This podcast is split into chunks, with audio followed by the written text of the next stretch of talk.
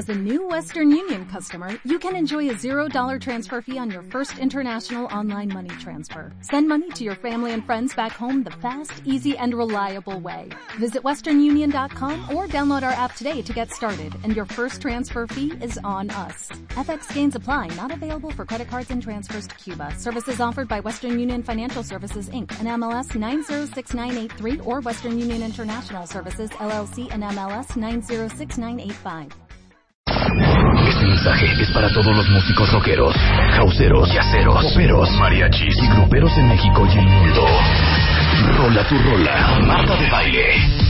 Una oportunidad única para mostrar tu talento y ser escuchado a lo largo y ancho del planeta. No importa el género, solo tienes que componer el tema musical del programa de Marta de Baile para ser escuchado todos los días. Solo por W Radio. ¿Quieres más exposición? Métete ahora a martadebaile.com y checa la duración y las palabras clave que debe llevar tu rola. Préndete, escribe, ponle música y rola tu rola a Marta de Baile. Solo por W Radio. It might seem crazy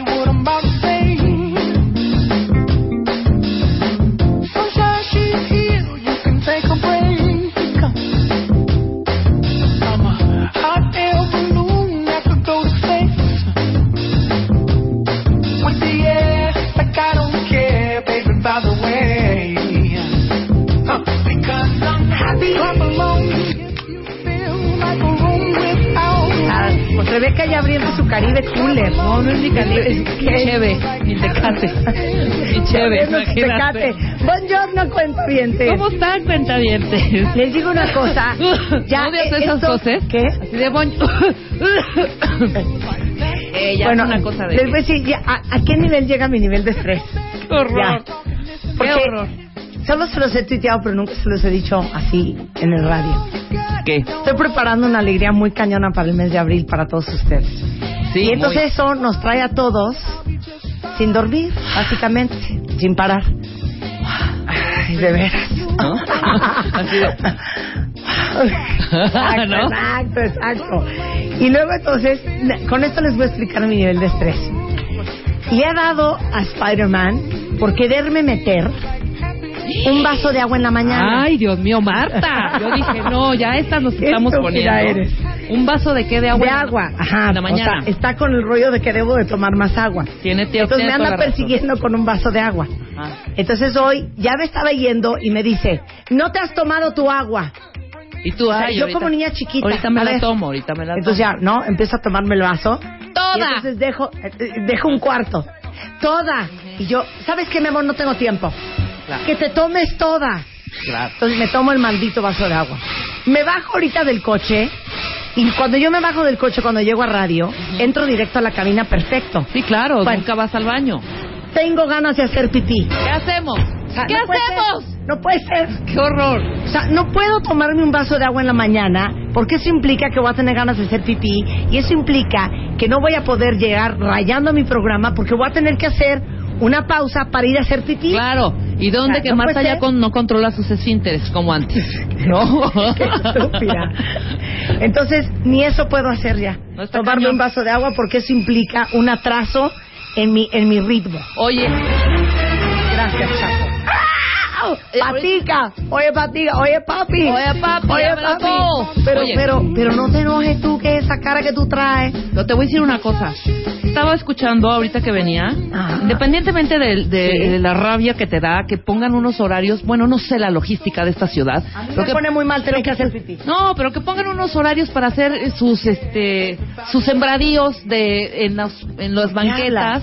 Por eso estaba el tráfico en ¿De Acoxpa. marihuana o de qué No, por eso estaba el ¿Qué tráfico en? Acoxpa. ¿No te tocó tráfico?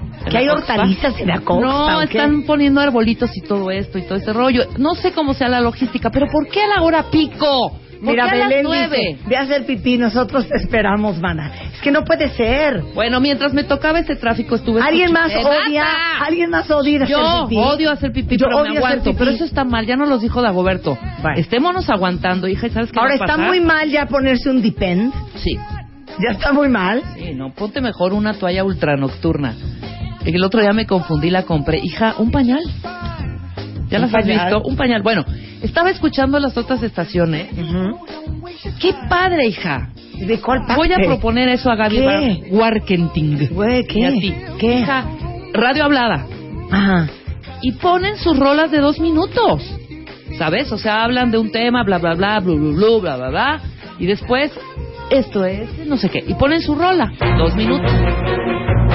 Dos Está minutos. diciendo Rebeca Dos Mangas. minutitos que uno puede Oh, ir al baño. ¡Qué sacrilegio! Un- dos minutitos que uno puede ir al baño. Sí. Puede hacerse su cafeci- cafecito. Puede ir a saludar a Bedoya y a Ramírez de Contaduría. Es que no lo sé, porque el cuentaviente no nos permite. Qué buena rola. A ver, súbele. ¡Esa es mía! ¡Bien, Luz! Cuentaviente es muy celoso de. Yo lo sé, pero de verdad. Tantito va a ser uno pipí que ponen mal. Pero no solo en un programa de, de género hablado. Ay, en bueno. varios. Espérate. Muy bien, Virginia tiene toda la razón. Dice que odia hacer pipí. ¿Y qué tal en la noche? Ya cuando te estás durmiendo, que sabes que tienes que ir a hacer pipí, Sí. pero dices, igual la libre y me duermo y hago mañana. Y estás con el pendiente y es así de... Y no Entonces poder dormir. que parar a hacer pipí. Exactamente. No, Una yo, esas, yo esa veces sí me la salgo. Pero Ok, voy a inaugurar un hashtag que se van a volver locos. Les tengo que contar esta historia. Resulta que en mi oficina, Blanca Juana. Juana Gómez Morera, que es la directora de The Media Marketing Knowledge Group, el otro día estábamos en una junta y me estaba contando que estaba furiosa y desesperada porque tienen que agarrarle el twist a esto, cuenta bien. Sí, es un si no la hashtag. agarran, entonces Es un hashtag. vamos a molestar. Y es gatito, me quiero divorciar. Entonces, a ver si le agarran la onda. Dice Blanca. Es que le dije a mi marido, mi amor, a las diez y media de la mañana necesito que esté eso depositado. Porque tengo que mandar a comprar el súper. Dice que le habla a las 10.50, ya jurando que el depósito ya está hecho, ¿no? Y entonces le dice, mi amor, ¿ya depositaste? En esas estoy, ¿eh? Estoy sentando en la computadora. Y entonces ella dijo, me quiero divorciar. Sí, claro. ¿Ya me entendieron? claro. Son aquellas pequeñas cosas que te desquician de tu pareja, Ajá. que te dan ganas de divorciarte, ¿me entiendes? Momentáneamente. Sí, claro. Pero que no te vas a divorciar por Exacto, eso. pero lo dices. Les voy a poner otro ejemplo. Vamos a una cena. Me doy cuenta que ando con medio dolor de cabeza. Ya voy en el coche. Sí. No tengo ahí ni paracetamol, no tengo ahí ibuprofeno, no tengo nada. Entonces le digo a Spider-Man, mi amor, a ver, ¿y si te paras rapidísimo en la farmacia? Digo, ya vamos media hora tarde, pero párate de volada, cómprame un Tylenol. Ajá. Dice Juan, claro, mi amor. Sí. Se baja a la farmacia. Ajá. La cena era a las nueve, ya son 9.40, ¿no? Sí. Ya vamos tarde, ya estoy nerviosa. Odio ser impuntual. 9.40, 9.44, 9.49. O sea, fíjense bien, ¿eh? Ya pasaron casi 10 minutos. A los 15 minutos sale de la farmacia Spider-Man y le digo, ¿es broma? O sea, 15 minutos para bajarte a una farmacia a comprar un Tylenol. Me quiero, quiero divorciar, divorciar. me quiero divorciar. Exacto. Y él, no fui, no, no era el único en la farmacia. Había dos personas adelante de mí. Me quiero divorciar. Y todavía. Y solo una ¿Ya? caja. Peor. Me quiero divorciar. Me quiero divorciar. Exactamente. Entonces, gatito, me quiero divorciar. Y ustedes tienen que poner las cositas que le sacan de quicio de su pareja. Claro. Ahí les va otra de Juan. Ahí les va otra de Juan. Me va a regañar por estar contando esto al aire. Sí. Pero Aduana del Aeropuerto Internacional Benito Juárez. Traemos ocho maletas. Nos toca rojo. Y entonces dice la señorita, pasen las maletas, ¿sí? Subimos la primera maleta. La revisa. Adelante. La siguiente maleta. La revisa. La tercera maleta. La revisa. La cuarta maleta. La revisa. Faltan cuatro, ¿eh? Ajá. La quinta maleta. La revisa. Y en eso la señorita dice, ya. Ya, pásense. Evidentemente esta gente no trae fallo. Claro, pásense. Ya, pueden pasar. Y Juan, faltan tres. Me quiero divorciar.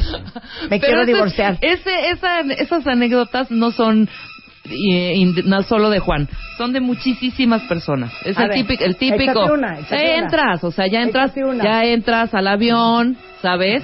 Pasas perfectamente. No vas en, en first class, pero te pasas afortunadamente, te hacen pasar por la por la partecita del de premier, ¿no? Sí. Y no falta la vocecita atrás. Oiga, pero nosotros no somos de previ... Ah, no, pásense entonces para acá. Y la- un filón. Sí, ¿no? me quiero Por divorciar. me quiero divorciar. Me quiero divorciar. Pero lo entendieron perfecto. Mira, ver, aquí dice Liz Quiroz. Mi marido se tarda cuatro horas lavando los trastes y ya no hace nada más en la casa. Me quiero divorciar. Exacto. Sí, la agarraron perfecto. Sea, no es de real de me quiero divorciar. A ver, aquí Claro, claro. Jess. Los solteros también juegan porque seguramente en algún momento de su pareja se han querido Claro, divorciar. no, no, no, y la novia o el novio o la, o- o la quimera o con quien sea, te Claro. quieres divorciar, hay momentitos. Melie dice, dice, haces un coraje y tu marido se voltea y te dice, ya bájale, han de ser tus hormonas, me quiero divorciar. Por ejemplo. No, la cantaleta de siempre, ¿qué quieres comer? Lo que tú quieras. No, ya di, yo ya dije la semana pasada, no, lo que tú quieras, no que me quiero divorciar. Evelyn dice, Ajá. llegar a un lugar, te bajas del coche, eh, él se baja del coche y agarra camino como si viniera solo. Me quiero divorciar. Claro, ¿Ves? claro, bien. Le entendieron perfecto. Bien, bien, bien. Exactamente. Este, eh, Aldo dice, se me hace tarde para ir a, a chambear y no me da right, me quiero divorciar. Ahí va otra. Eh, Zulecita dice, se tarda una hora en bañarse y eso es todos los días, me quiero divorciar. Claro. La última y nos vamos, me quiero divorciar. Ajá. Ya, por favor, son mi las 12. marido dice Carmen, es tan ordenado que ordena sus calcetines por colores. Bueno, así soy yo, ¿eh?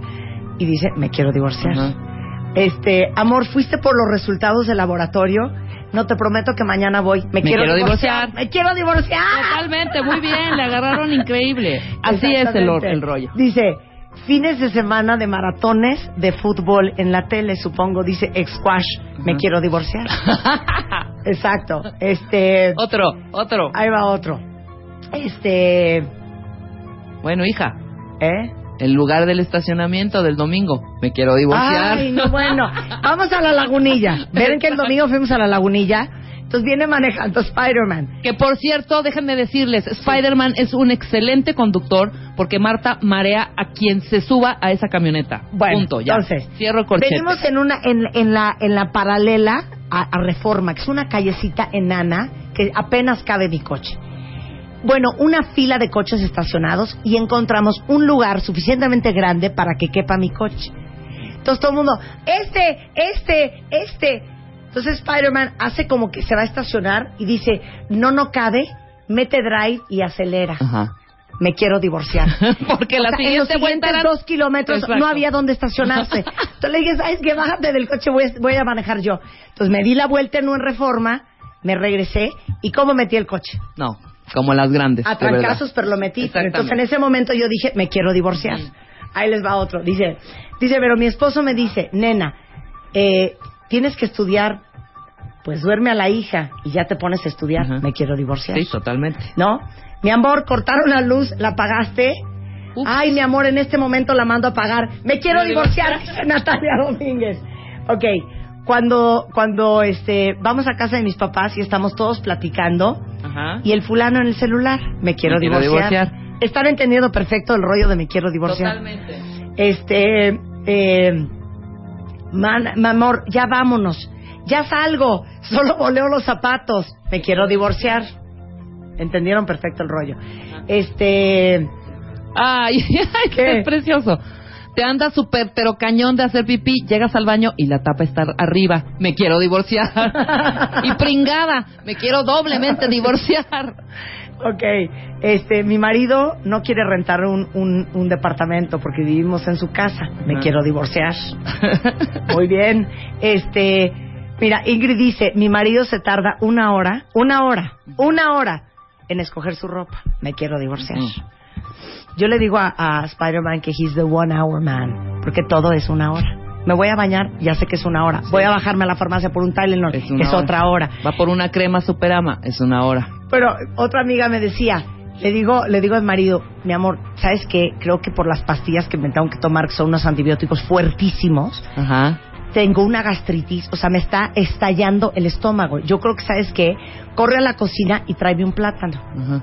Me dice, hija, sube. Media hora después, haz de cuenta que yo viviera en Buckingham, media hora después, con su ropa sucia, ya sea, unos libros, Aprovechando. un del niño y mi plátano, me quiero divorciar. o sea, ¿cuál parte de es una emergencia? No aguanto la gastritis, Claro. ¿no entendió? Carla, escucha. Eh. Estoy aburridísima y cansadísima en una reunión, en una reunión y le dicen, ¿otro trago? Él dice, sí, me quiero divorciar. sí, gracias, me quiero divorciar. Bueno, ¿y qué tal con... Mi amor, neta, ya vámonos, te lo suplico. Ya, te lo prometo. Una más y nos vamos. Me quiero divorciar. Me quiero divorciar. A ver, ahí va otra. Este... Pero veo que se prendieron cañón. Se es que esta prendieron música no me está cañón. inspirando. Sí, no. Nada más te lo digo. Bueno, han llegado literal 250 tweets. Tú no tienes un me quiero divorciar, Eduardo Calixto. Ajá. Eh, ahorita te digo uno muy bueno, ¿eh? A ver, pi- piénsalo. Este, mira, Nan dice, no se bañan los domingos, me quiero divorciar. No vayas a hablar de este tema en esta reunión, es lo primero que platica. Me quiero divorciar. Sí, claro. Este, cuando después dice Clara, después de 25 años de casados, Ajá. Me sigue celando como si fuéramos novios. Me quiero divorciar. Este, encontrar calcetines tirados en la recámara, me quiero divorciar. Hago la comida y se enoja por los trastes que uso. Me quiero divorciar. Exacto. Pero, este es él, este es él a ella. A Bien, ella. Carlos. Ajá. Exactamente.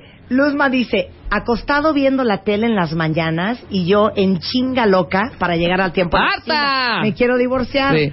El me quiero divorciar no es mío, ese es de Blanca, ¿eh? Muy bien. Pero lo decidimos hacer hashtag porque es una verdadera joya.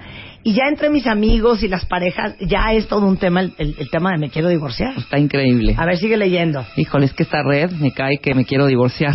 Mira, dice, tú como loca, dice Lupita González, Ajá. y te habla para pedirte por una cosa que tiene básicamente enfrente. Dice, me quiero divorciar dos veces. Te habla en medio de una junta. Estoy en una junta, mi vida. No, espérame dos segundos. Me quiero divorciar. Ah, bueno, Álvaro Áviles tiene una preciosa. Álvaro dice, la rosa de Guadalupe, me quiero divorciar y ¿Cómo? me quiero matar. Bien. o sea, que seguramente la, La mujer ve, la ve, claro. Este, Abril García dice, voy manejando yo y mi novio dice, vete por allá. ¿Qué no sabes dónde andas? Me quiero divorciar. Media hora en el baño jugando con el celular y cuando sale me dice, ya apúrale que es bien tarde. Me quiero divorciar.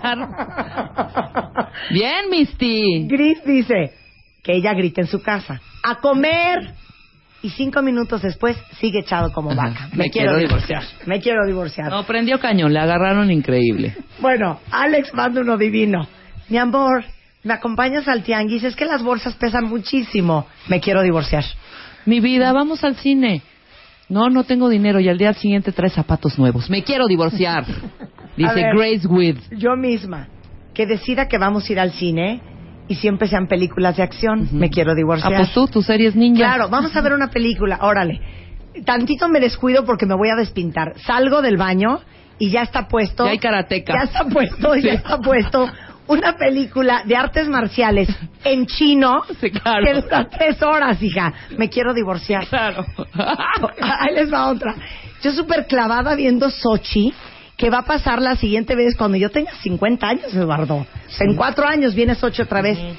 Y Juan, ¿pero qué no voy a poder ver Vampire Diaries? Me quiero divorciar. Sí, claro. O sea, que no entienda la emergencia de ver todo Sochi. Rocío, ándale, vamos a ver, le dice su marido, ándale, vamos a ver el partido Atlante Curtidores, me quiero divorciar. Aquí dice alguien, este, que le dice Sandy a su marido, neta te digo algo, mi amor, es que nunca me pones atención. Mande, me quiero divorciar. Carla dice, salimos de la casa, cerramos la puerta y se regresa a empujarla para ver si está cerrada. Me quiero divorciar. Ay, no. Ah, esta es preciosa. No me llamo Juan. Acaba de escribir. ¿Qué tal? En el cine y te pregunta, Ajá. ¿pero por qué dijo eso? Me quiero divorciar. No, ¿Saben también cuando uno se quiere divorciar? Cuando echas un chiste y un cuento, por ejemplo, llegas ¿no? y le dices, no, es que no sabes, mi amor, estuvo cañón, chécate esto. O sea, se voltea y con los pantalones me dice, ¿sabes qué? Pues hazle como quieras. ¿Qué tal? Y se voltea ¿Cómo? Y te dice, ¿y eso qué? Me quiero, Me quiero divorciar, Me ya quiero entendí. divorciar. Me quiero divorciar. Bueno, ayer, ayer, ¿qué, qué tal lo que te conté del sarcasmo? Claro. Oigan, se calman. Estoy leyendo los tweets y ya llegaron 134 No, hombre, nuevos más, tweets Marta, más. sumados a los 300 que ya teníamos. ¿Quieren que lean unos más? Es que no Sí. sé qué hora es porque ah, no hay, No no hay tenemos aquí- reloj no hay otra reloj vez. aquí adentro. Pero son 10, Ah, son... Gio Mogo dice, es 25, hija. se termina el papel de baño y nadie lo cambia. Bueno, él no lo cambia. Me quiero divorciar. Me quiero divorciar. Este, Eugenia Pérez, ¿me acompañas a ver el Hobbit? Me quiero Ajá. divorciar. ¿Qué? Uno, uno increíble cuando estás a punto de y te dice, mi amor, asumiendo tu, tu, tu incremento de peso, Ajá. Sí. mi amor, o estás comiendo muchos muffins o esa tanga se está haciendo chiquita. Me quiero divorciar. Ay, qué horror. Mi amor, voltea disimuladamente. Y él, ¿a dónde? Me quiero divorciar. Ay, no. Este, yo, dice Carmen Ramírez, yo arreglándome así volada, me arreglo yo, arreglo a los niños y mi marido no me ayuda. Y se voltea y me dice, neta, ¿cómo te tardas, eh? Me quiero divorciar. Me quiero divorciar. Yo sabía que iba a ser un trancazo. Prefiere el Candy Crush. Ajá. Fin. Me quiero divorciar. Betunga dice, se muere de sueño para ir a caminar al parque, pero le hablan sus amigotes para la fiesta y se le quita el sueño. Me quiero divorciar. Este, ¿quieren que lea unos más regresando? Sí, regresando. Hoy nada más les digo lo que vamos a hacer. Con Eduardo Calixto, nuestro neurofisiólogo, el cerebro sexual, la anatomía funcional y neuroquímica de cuando uno siente placer cuando está cooperando. Ajá. Reflujo, que nunca hemos hablado del Jamás, reflujo, hija. jamás. Y miles de personas lo padecen, es horrendo, ¿eh? El reflujo Bloop. gastroesofágico y cinco tipos de mujeres en las relaciones, porque la semana pasada hablamos con Mario Guerra de los cinco tipos de hombres. Y como en este programa somos absolutamente democráticos y parejeros, hoy los cinco tipos de mujeres en las relaciones y cómo identificar cuál eres tú y con cuál estás. Regresando, voy al baño, ya volvemos. Llama a Marta de Baile. Llama a Marta de Baile. Llama a Marta de Baile. Llama a Marta de Baile. Llama a Marta de Baile. Llama a Marta de Baile. Llama a Marta de Baile. Llama a Marta de Baile. 5166-8900. Llama a Marta de Baile. Y 01800-718-1414. Llama a Marta de Baile. Marta de Baile en W. Estamos de vuelta. Vuelta, vuelta, baile. Vuelta. Marta de baile. En W. Escucha. Inauguramos el hashtag gatito me quiero Ya divorciar. es trending topic. Ya es trending topic. Pero son todas esas cosas que te desquician de tu pareja, que momentáneamente dices, neta, ¿sabes qué? Me quiero divorciar, Sí. bye. Adiós. Les tengo otra que me estaba acordando. Fui corriendo a hacer pipí y cuando estaba haciendo pipí me acordé de otra. ¿Cuál? Oigan esto. Aer- aeropuerto de Heathrow en Londres. Obviamente, siempre traigo exceso de equipaje. Entonces, el inglés de British Airways, muy, muy cortés y muy amable, pesamos una maleta 48 libras. Acuérdense que el tope son 50. That's okay. Siguiente maleta, 49 libras. That's fine. Siguiente maleta, 50 libras. It's okay. Tercera, cuarta maleta, 54 libras. Entonces yo veo inmediatamente que el fulano de British Airways está pensando, les doy chance o no les Sí, doy claro. chance. Entonces voltea y dice, it's okay. Y Juan, but it's overweight. ¡Ay! Me quiero divorciar, hombre. De veras. Entonces le dice, hija, yo soy muy correcto. Yo soy muy correcto. Muy correcto y muy honesto, pero a veces no es necesario tanta honestidad, de verdad, ¿eh? ¿Qué Si tal? quieren las cosas rapidito. Pero está pasada cuatro libras. Me quiero divorciar. Bueno, Señorita, yo compré tickets para la fila C y estoy en la A. Ah, perdón, pásense a la A, a la C, ¿no? Sí, hay un error. y toda la función vacíos esos dos lugares de la A. Claro, me quiero divorciar. Además, Dice una cuenta que es divino. Estoy retuiteando algunos que me parecen súper graciosos. De los más de 500 que llegaron ahorita. Gatito, me quiero divorciar. Ya es trending topic. Dice una chava. Cenamos y se acuesta a dormir sin haberse lavado los dientes. Me, me quiero divorciar. qué asco, qué asco. Llego tarde 10 minutos, que nunca llego tarde, y me dice, llevo media hora esperándote, me quiero divorciar. ok, ahí, ahí te va otra. Dice aquí. Que veas lo que él ve en la tele, me quiero divorciar. De acuerdísimo contigo, cuentaviente. Bordiscrea de Puebla dice. Él dice, mi amor, ¿te traigo algo de tomar? Y ella, no, mi amor, gracias, no se me antoja nada. Ya en el coche, ya camino al evento. Me convidas de tu Caribe Cooler. Me quiero divorciar. Sí, claro, es precioso. Es precioso. es divino. Maratón de Lord of the Rings. Me quiero super mega divorciar. Claro que sí. Exactamente. Este dice aquí, cuando tienes ganas de cooperar desde la mañana y por fin llega la noche, corte A, llega él, estoy muy cansado hoy, Me quiero Ustedes sigan mandando los me quiero divorciar, después van a entender qué vamos a hacer con todos estos este hashtags Hashtags. preciosísimos, pero lo que sí les puedo decir es que me quiero divorciar ya es trending topic en, en Twitter. Ay, no, espérate, tengo otra preciosa. ¿Qué? Ok, silencio. Fila para pasar seguridad, ¿ok? Que es donde te piden el pasaporte, ¿no? Ujú. La visa, el gringo te revisa y te dice, go ahead. Entonces ya llegas a seguridad y te quitas las botas Migración. y todo ese rollo, ¿no? No, no es migración, es cuando estás pasando security. Ah, cuando ya O sea, está claro. Que ¿no? te O sea, cuenta, ya te vas de Estados Unidos. Tus huellas, tus Exacto, cosas exacto, y tus... exacto. Entonces, una fila en JFK. Entonces ahí estamos, ¿no? Yo, Juan y siete niños. Bueno, cinco niños. Ujú. Entonces ahí vamos, ¿no? Avanzamos un pasito, avanzamos otro pasito, avanzamos otro pasito. Y Juan trae en su maletín, o sea, con una cosa que trae ahí cruzada, todos los pasaportes de todos nosotros, que son siete, y todas las visas. Avanzamos, avanzamos. Nos echamos que te gustan 20 minutos, 20 en la fila. fácil, ajá. Ok. Ya, justo cuando ya tenemos al de migración enfrente, nos dice, Sus pasaportes, por favor. En ese momento, Juan abre el maletín, empieza a buscar los pasaportes, se le cae una visa, se le Saque cae el hojas, maletín, ajá. se le sa- o sea, y yo digo, me quiero divorciar. Los pases de me quiero abordar del divorciar. viaje Tenía pasado. 20 minutos para haber hecho eso. Me quiero divorciar. Ese es precioso. Ese, ese es Ay, pero precioso. Juan, Juan, Juan, mi rey. Lo Bueno, amamos. Pero saben que no importando cuántas veces nos queremos divorciar, de todos modos hay muchos que sí se quieren casar. En todo el mundo y en este momento. I accept. J'accepte. No accepter. Accepter. Accept. 私は Alguien está pensando casarse, pero no todos tienen oportunidad de hacerlo. Con Marta de Baile. Por quinto año consecutivo, tendrás la oportunidad de tener la boda de tus sueños. Tienes solo mil caracteres para contarnos tu historia. Consulta las bases en martadebaile.com o wradio.com.mx y cásate con Marta de Baile, quinta temporada, solo por W Radio. Permiso Ay, de no. gobernación DG 468-14. Es que tengo dos divinos. El de Catalina Montiel. Nos metemos a bañar juntos y como si nada se hace pipí en la regadera. No. Me quiero divorciar. Te digo algo.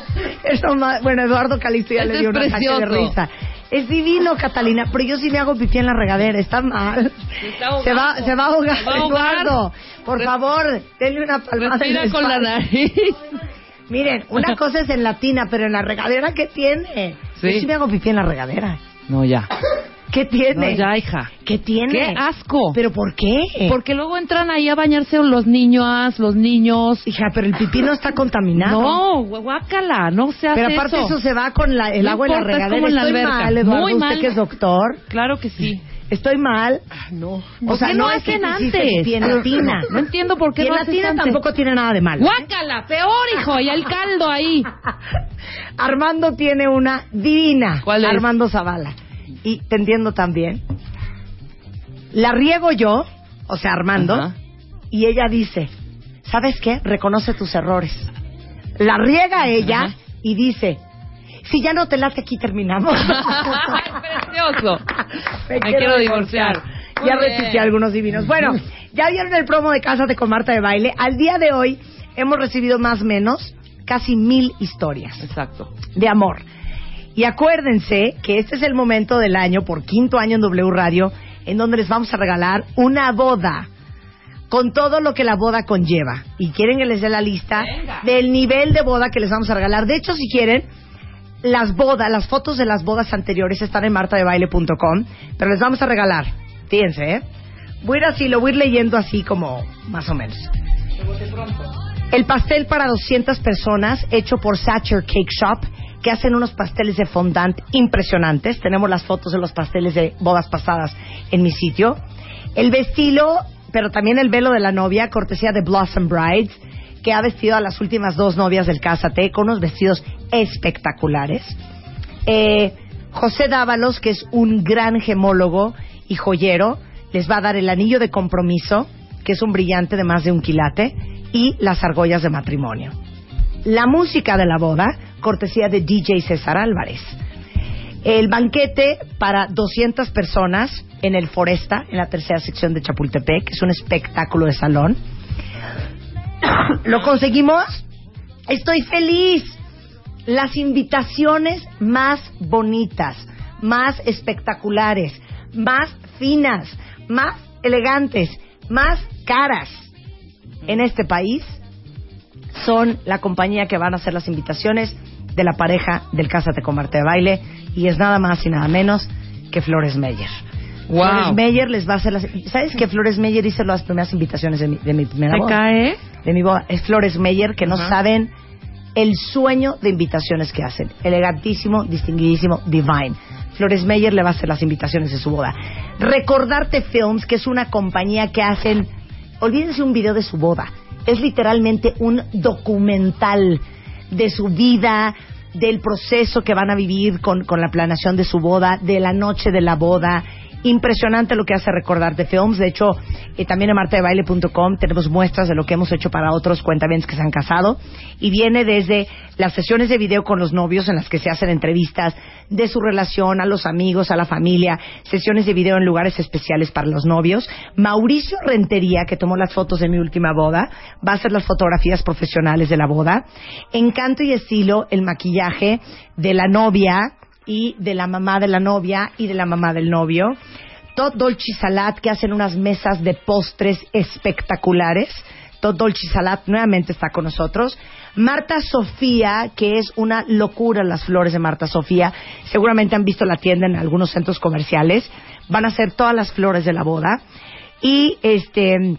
Y bueno, faltan algunas otras cosas más. Bueno, vamos a tener el vino, les vamos a dar la comida cortesía del Foresta, este, el frac del novio.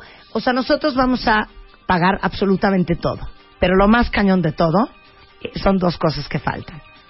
Los vamos a mandar a los novios que se casen con nosotros en este Cásate con Marta de Baile por quinto año consecutivo en W Radio, 12 días en un crucero en el barco Regal Princess al Gran Mediterráneo. Entonces, una luna de miel verdaderamente espectacular. Y aparte, encima de todo eso, O sea, el, el itinerario es increíble. Ya Ah, quieres decir lugar por lugar. Lo que pasa es que pueden salir de Barcelona o de Venecia. ¿Sí me explicó? Si salen de Barcelona, Claro, Venecia, si salen de Venecia, es todos esos van lugares. Ravenna, Italia, Dubrovnik en Croacia, van a estar en Atenas en Grecia, bueno, en Kushadese en Turquía, van a estar en Mykonos, eh, van a estar en Nápoles en Italia, van a ir este eh, a Florencia, Ajá. a Toulon, que es una provincia de Francia, y de regreso este a Barcelona. Exactamente. Y lo mismo de regreso. Y lo mismo si salen de, de, de, de Barcelona. Una locura. Esta es la luna de miel cortesía de Princess Cruises en el Gran Regal Princess.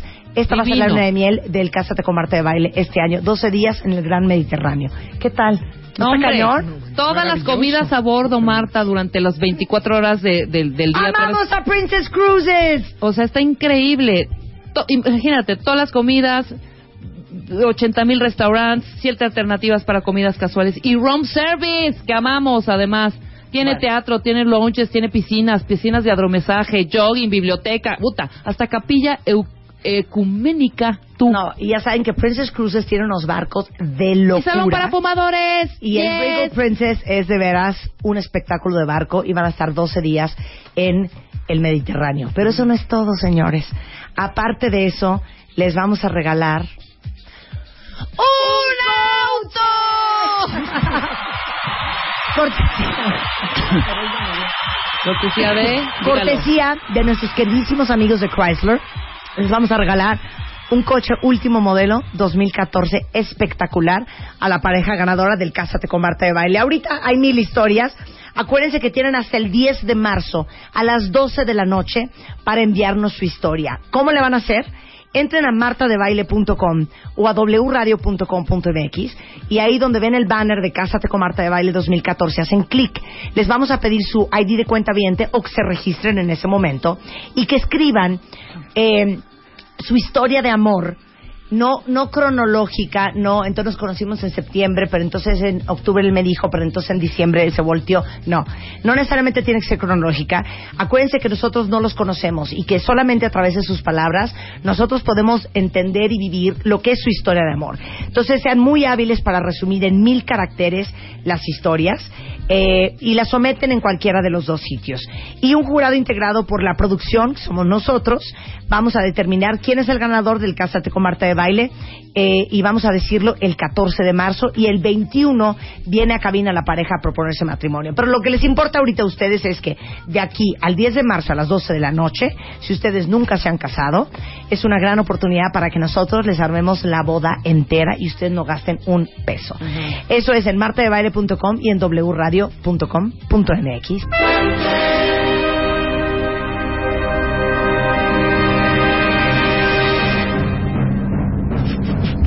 que me sigo riendo, güey. Ay, no, no puede ser. Emilia López Noriega dice, tener influenza, espalda destruida, tener que llevar un crío a Tlalpan y el otro a la del Valle, y él tomando café, me quiero divorciar. bueno, ahí les dejo el hashtag para que lo sigan llenando. De- después vamos a vamos a hacer un compilado de todos los hashtags que hemos hecho en el programa. Pero está con nosotros el doctor Eduardo Calixto, que es médico cirujano, pero lo más importante es que tiene un doctorado en neurofisiología y es el hombre, el ser humano, que nos explica las maravillas del cerebro. Con ustedes el cerebro sexual. Cómo funciona y la neuroquímica de cuando uno está prendido en la cooperación. Arráncate, hijo. Una de las grandes maravillas que tenemos es que el cerebro es el que realmente tiene la actividad sexual y Claro. utiliza a nuestro cuerpo para amplificar las emociones y obviamente es este proceso una interacción rápida entre el erotismo, el pensamiento, las fantasías, las creencias, el deseo, la actitud. Ajá. Todo esto influye y todo confluye porque estamos buscando abiertamente mediante esta conducta Ajá. intercambiar nuestros genes con la persona que hemos decidido. Que has escogido. Sin embargo, sí, Decidido elección. Por eso yo digo, y le estaba diciendo ayer a Marta de Baile, que para mí el sexo está en la cabeza, Eduardo. por supuesto. Totalmente. Qué, qué hermoso. Corazón es un claro, músculo. Sensitivo. Y, y realmente como nos ve el cuerpo desde el punto de vista sensitivo, tenemos unas manos enormes. Ajá. Imagínense las manos del tamaño del tórax, Ajá. sensitivas, ¿sí? los labios del tamaño de la cara. O sea, realmente tenemos una gran sensibilidad en los labios y los órganos sexuales nos llegarían a las rodillas desde el punto de vista sensitivos. Ok. Esto que quiere decir que no es que no sentamos en otras partes, sino que la sensibilidad, por ejemplo, es muy baja en la espalda. Y con esta situación, bueno, estamos circunscribiendo que la anatomía y la fisiología influye directamente en cómo nos relacionamos y cómo tenemos sexo. Exacto. Así que, en términos concretos, la anatomía es prácticamente 13 áreas cerebrales que se van a activar, y hoy lo sabemos porque podemos tomarle fotografías al cerebro activo Ajá. en ese preciso momento, y ya sea en las tres, en las cuatro fases, excitación, meseta, orgasmo o resolución, podemos ir siguiendo O sea, cómo se conecta medir y, do- y en qué, y qué partes están encendiendo. Exactamente. ¿Qué partes del cerebro? A- activas metabólicamente. A ver, dale. Y hoy reconocemos que incluso son diferentes en hombres y mujeres y empezamos. Cuando alguien nos gusta, y supongamos que ya estamos en el proceso de los besos, Ajá. los procesos ya de la interacción, poca luz, Ujú.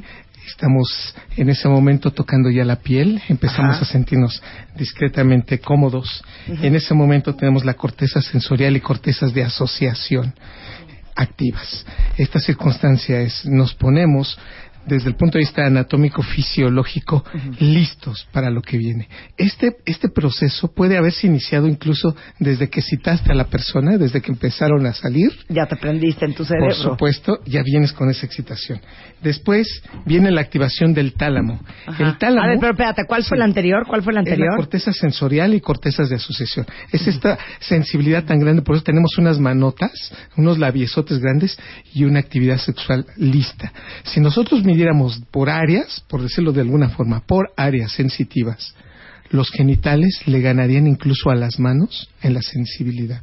Tendríamos el pene más grande que las manos y los labios mayores más grandes que las manos. O sea, cuestión, eh, en cuestión de sensibilidad, Sí, en sentir. por eso tendrás más sensibilidad Exacto. en los labios y en los genitales que en las manos. Por supuesto. Claro, pero, Pero ojo, en, el- en la corteza sensorial y, y, Y de y- y asociación. asociación, ahí está a todo lo que da ese momento cuando te toca a alguien por primera vez. Ajá. Porque eso pasa como las primeras veces, ¿no? Y se aplaude ahí donde te conté.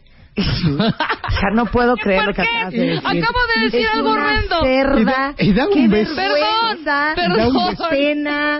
Les pido una disculpa. Cuéntame, Perdón, si o sea, no se no. merecían A ver, esto. somos humanos. Ya se está ahogando el doctor otra Somos vez. humanos. Aplaude donde Bueno, te no, conté. palpita pues. No. Bueno, entonces. Claro, pero que sientes mariposas. es Pero, porque por está activa la corteza sensorial. Exactamente. No sean es fresas, grande. neta. Sí sientes mariposas y Sí. sientes también Y un deseo. Pequeñito, una pequeñita palpitación ahí donde te conté. O sea, así como, Por supuesto, Rey. como que está así. Ajá, exacto. Y obviamente tu corteza prefrontal en ese momento. Pero no sé si a los, bueno, los parte- hombres es la erección Ah, por supuesto. y a nosotras llega la sangre. es- eh, y en ambos, en, en ambos casos, Ajá. anatómicamente, la zona pélvica empieza a llenarse de sangre. Ajá. Y es una sensación entre Caliente. placer. Cállate, claro, Caliente. claro, caliente. Claro. Y una, y una necesidad de que se siga haciendo. O sea, Y una realmente necesidad de no, frotación no puede- más que no nada. puedes parar ese senti- esa, esa, esa evolución. No puede pararse. Estás completamente absorto a que se continúe ese proceso.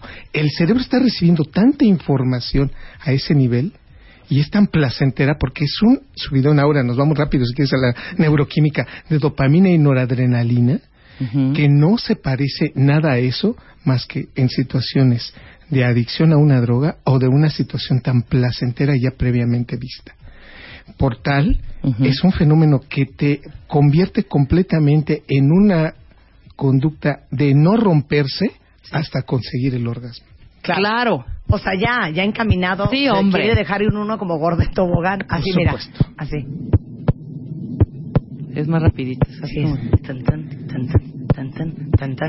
Pero ¿qué es ese momento? O sea, seguimos, ojo, ¿eh? En la corteza sensorial y de asociación en el cerebro. Sí. Dopamina y ¿qué más? Y noradrenalina. Y noradrenalina. En ese momento en que te agarró la mano por primera vez en el cine. Sí. Regresamos después del. El cerebro sexual, no se vayan. Tuitea a Marta de Baile. Arroba Marta de Baile. Tuitea. Tuitea. Arroba Marta de Baile. Tuitea. Solo por W Radio. Marta de Baile. En W. Escucha. Estamos con el doctor Eduardo Calixto, que es neurofisiólogo, hablando del cerebro sexual. Ven que todo el mundo dice que el sexo empieza en realidad en el cerebro, pero ¿por qué se dice eso? Nos está explicando qué pasa en qué momento de la cooperación en el cerebro. Ya hablamos de la primera parte, que es cuando Se activa la corteza sensorial y se estimula a que este evento se continúe durante los siguientes minutos. O sea, el momento en que te agarra la mano, el primer beso, esa, esas mariposas, ese, ese palpitar, esa cosa bonita. O sea, es neta la canción que acaban Sí, de poner. totalmente. Es neta. A la libido se le va a cualquiera con esta canción, ¿eh? Luego, ¿No quieres poner un narcocorrido también? Es que de veras, hijo. Este, entonces, ahí está activa la corteza sensorial y de asociación. Sí. Ok, vamos a fase 2. La fase 2 se mete en estructuras que están por debajo de la corteza cerebral, aduciendo que este proceso inicialmente es selectivo. tú eliges y, e influye el medio en donde estás para que este evento se dé. No es lo mismo que te tomes la manita en el cine donde nadie se ve, no es lo mismo que estés besándote en el coche en la clandestinidad de una calle a las 2 de la mañana con una lluvia intensa Ajá. y te dicen nadie nos ve. A estar en una en un sitio en donde está muy iluminado, todos te de están viendo, papás. por supuesto, Sí, claro. y que tú, ma- por más que quisieras hacerlo, no se puede, ¿no? Sí, pero espérame, en un lugar iluminado, si el fulano está enfrente de ti, tú estás en la otra esquina y te empiezas a ver y las miraditas y todo, y te empiezas, No, ¿qué pasa? Ahí estás en la a corteza sensorial. Claro, Sí. sigues en la corteza sensorial, paso uno. fantaseando. Estás totalmente. Pero ¿cuándo se pero activa el tálamo? Y el tálamo ya es cuando nos estamos dando besos, cuando ya estamos piel a piel, cuando ya está la mano en la entrepierna o en la parte no posterior. Y entonces el tálamo es el que empieza a reverberar información. El tálamo Así, es así. sigue, sigue, Ajá, exacto. sigue, Hasta que sigue, le da un infarto. Sigue, sigue, sigue. Entonces la corteza prefrontal voltea hacia abajo. O sea, realmente el tálamo está abajo. Es como si el vecino de abajo que te pone la música y tú dices, no puedes continuar porque tu atención te la está mandando el tálamo. Entonces el tálamo te está diciendo, pon atención. Oye, pero es muy importante lo que está pasando. Pon atención, la mano, ya, viste, ya sentiste en dónde está la mano. Güey, pero ahí viene Mm. tu mamá. Pon atención. Pon claro, no importa, vale más, ahí, claro. perdón. En ese, en ese momento ese es el tálamo el que te está diciendo, mete atención ahí y es el procesamiento de activación de la corteza sensitiva y se activa ahora la corteza prefrontal. La corteza prefrontal empieza a meter ruido. Te dice, no lo hagas, no lo hagas más. Ajá. Nos van a ver, nos van a cachar. O sea, la conciencia. Exactamente, el freno. Ajá. Pero ese freno se empieza a ir cuando todavía la mano empieza a moverse más y los besos empiezan a darse más. Y entonces se empieza a liberar más dopamina y la corteza prefrontal la empiezan a callar. Ajá. Esta situación se continúa porque ahora el hipocampo, que es una de las estructuras que relaciona memoria y aprendizaje, el hipocampo genera fantasías. Ajá. Y en ese momento tú no estás pensando si, eh, va- si el próximo partido de tu equipo favorito o si ya te depositaron. En ese momento toda tu fantasía se circunscribe con esa maravillosa persona que se- con la que te estás besando. Por eso, pero a ver, ven que llega un momento de, del acto sexual. Ajá. Estás como en trance. Sí, Totalmente. sí, sí, sí. Es, es que La fantasía del hipocampo es el hipocampo lo que nos mete en trance. En trance junto con los ganglios basales. En ese momento ya no estás consciente Ajá. de la actitud o del fenómeno real y la corteza prefrontal se fue. Se va, claro. No, no hay frenos. Y empiezas a hacer movimientos que tú no crees que eres capaz de hacer. Se mete la médula espinal y empiezas a moverte Ajá. Como dices, o sea, yo no hago eso. Y, y Sí, digo, se con todo loca, respeto, pero uno ve películas porno y dice, no, yo jamás haría ese movimiento, yo no haría esa posición. Con todo respeto para todos, todos somos capaces de hacer hasta los movimientos más inverosímiles. Claro. Porque la corteza temporal y la corteza prefrontal se van y en ese momento le deja todo el, toda la fracción de movimiento a la médula espinal y al sistema límbico. Y entonces el sistema límbico empieza a controlar movimientos que son tan así que al día siguiente hasta nos preguntan, oye, ¿qué te pasó? "Ah, es que estaba haciendo Vengo un poco de tosido". ejercicio, pero, pero ya se me quita el día de mañana. A ver, ¿dónde vamos? Es que yo ya me los perdí. ganglios basales, estamos en Ya los vamos ganglios hasta basales. los ganglios Los basales. ganglios pues ya basales. y la amígdala y el rapidísimo. Y la- hipocampo y el vamos núcleo accumbens. El núcleo accumbens y la amígdala se meten y las conductas son totalmente favorecidas a eso. Ok. En este momento, el núcleo accumbens y el área tegmental ventral liberan tanta dopamina, las dos, que le llaman los psicólogos el sistema de recompensa. No hay manera de frenar ya esto. Esto es literalmente una pendiente hacia abajo en donde nos estamos entregando tanto que es tanta la liberación de dopamina que se va por completo el control prefrontal y se te pierden totalmente los frenos. Y en ese momento le dices, María, ¿estás de acuerdo en que sigamos? Y María, por supuesto, dice, Sí, sí, Sí. sigue, Pedro, sí. sigue. Ajá. Y en ese momento No ya la corteza no pares, prefrontal se no fue. Está, Ajá, está claro. fuera ya la corteza prefrontal. Y de tal forma que el núcleo accumbens Hasta que y escuchas en tu coche. Joven. Joven, ¿ustedes son amigos o qué? No, el policía. Y literalmente, tú, tú. sí, se va totalmente la asociación de la lógica y la congruencia. En este momento, el área tegmental ventral y el núcleo accumbens acaban de, liberar tanta dopamina que estos no se van a calmar hasta obtener el orgasmo. Y aquí hay que hacer señalamientos. La mujer tiene más grande el hipocampo, la mujer tiene más grande el área tegmental ventral y en consecuencia ellas son más intensas, ustedes las mujeres, para llegar a estos procesos con mayor tiempo. Nosotros los hombres somos rápidos y prácticos. Si nosotros no conseguimos lo que Son queremos precoces. en ese momento, se va a perder la erección. O sea, es. Pero dime una cosa, Sí. si ya desapareció... O sea, las la- mujeres aguantamos más Sí, tiempo. claro. Por supuesto. Sí, claro, Por estás supuesto. en el ahí eh, y, es- y Sí. dice, disfruta creo que un poco más, no sé. Así es, Pero bueno, nada más una pregunta, tengo Sí. una dudicísima. Sí. Si se fue la parte prefrontal, La lógica, totalmente. la inteligencia Ajá. se ha ido. ¿por qué para lograr, hay momentos que para llegar al clímax, lograr el orgasmo, tienes que estar, o sea, se necesita una concentración. Por ejemplo, si a mí en ese momento hay una risita, hay cualquier cosa, adiós, perdí la concentración, Sí. me lo Te toca la puerta. y adiós. No, pero una cosa es, O sea, es ¿por qué? perder la concentración Pero es que estás... y otra cosa es perder la razón. Se mete el estímulo que no O sea, esperabas. por eso, loca. ¿Traes contón? Sí, No, que- ah, bueno, bueno, ya no ya no importa. Sí. Ok. Que no está funcionando tu corteza prefrontal. Sí, por supuesto. Sí, estoy de acuerdo, pero porque cualquier ruido te puede sacar del rollo. Sí, ahí, Es ahí- horrible que te lo corten. Sí, ahí se circunscribe que la atención se va a modificar siempre y cuando, si se da en el momento propicio, se libera tanta adrenalina que cuando la adrenalina es mucho mayor, bloquea el fenómeno. Ejemplo, ejemplo, Revi. Están dos muchachos de 24 o 25 años en donde se tiene la mayor tasa de liberación de dopamina y están ya completamente él con la camisa de afuera, ella con ciertas prendas íntimas en otros lados Ajá. y dice, Pedro, la patrulla. Y entonces Pedro ve por el retrovisor que viene, el- está, ellos están estacionados, el coche está estacionado. Sí, sí, sí. Pedro ve por el retrovisor que la patrulla viene con la torreta encendida. Es una liberación de adrenalina tan grande que en ese momento la patrulla se sigue. O sea, la patrulla por otro lado. Sí, claro, claro. Se continúa. Ajá, sí, En ese momento, va ella dice, bueno, ok, Pedro, este, ¿en qué estábamos? Ajá. Y Pedro ha perdido el nivel 4 de erección. Sí.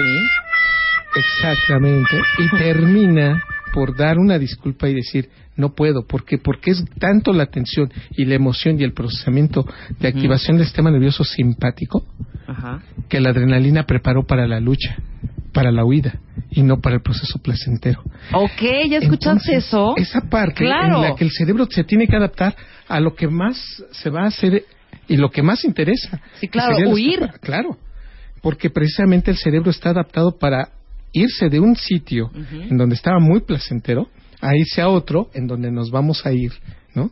Corriendo y, y- y- literalmente levantarnos los pantalones para salir corriendo. Ok. A ver, yo me regreso a el hipocampo. Ahí se activan las fantasías. El núcleo accumbens es el que provee dopamina. Así es. ¿Ok? Y el área tegmental ventral es el que va a generar emociones tan grandes que va a hacer que el orgasmo se llegue lo más pronto O sea, posible. el, el, el ah, núcleo accumbens es el que da la dopamina y el área tegmental es el que quita el freno. Y vámonos. Totalmente. Ok, Muy los bien, ganglios ¿eh? Muy bien. basales. Los ganglios basales, entonces, son estructuras que nos hacen hacer movimientos poco ortodoxos. O sea, Ya, y entonces ahí ya, sin o pena, sea, sin pena. Sí, sí, sí. Y- Con y- Si usted tiene la pena, cadera. su ganglio basal no le está funcionando. Exacto. por supuesto. Ok, el giro del cíngulo. Ah, bueno, este es un etiquetador de emociones tan grande que dice, oh, oh, eh, ya está sudando. Oh, esos besos ya son más intensos.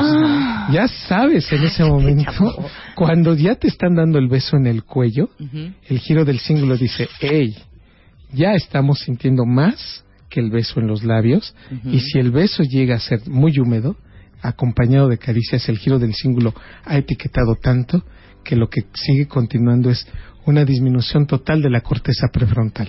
Pero entonces el giro del cíngulo es el que te hace el paro para que si te arañan la espalda, porque veo aquí que dice que dismi- disminuye el dolor. Claro. Si a- te arañan la espalda, aruñan, arañan, Arañan. Sí. arañan la espalda, Sí. no te duela tanto. Y al o que si te muerden, No te duela. placer. placer, claro. Es el giro del cíngulo el que se está metiendo y dice, ¿Qué tal, qué tal la rodilla y el codo raspado? Ah, sí, por sientes, supuesto. ¿no? Sí, no lo ¿No lo sentías. sientes el otro día unas ampollas?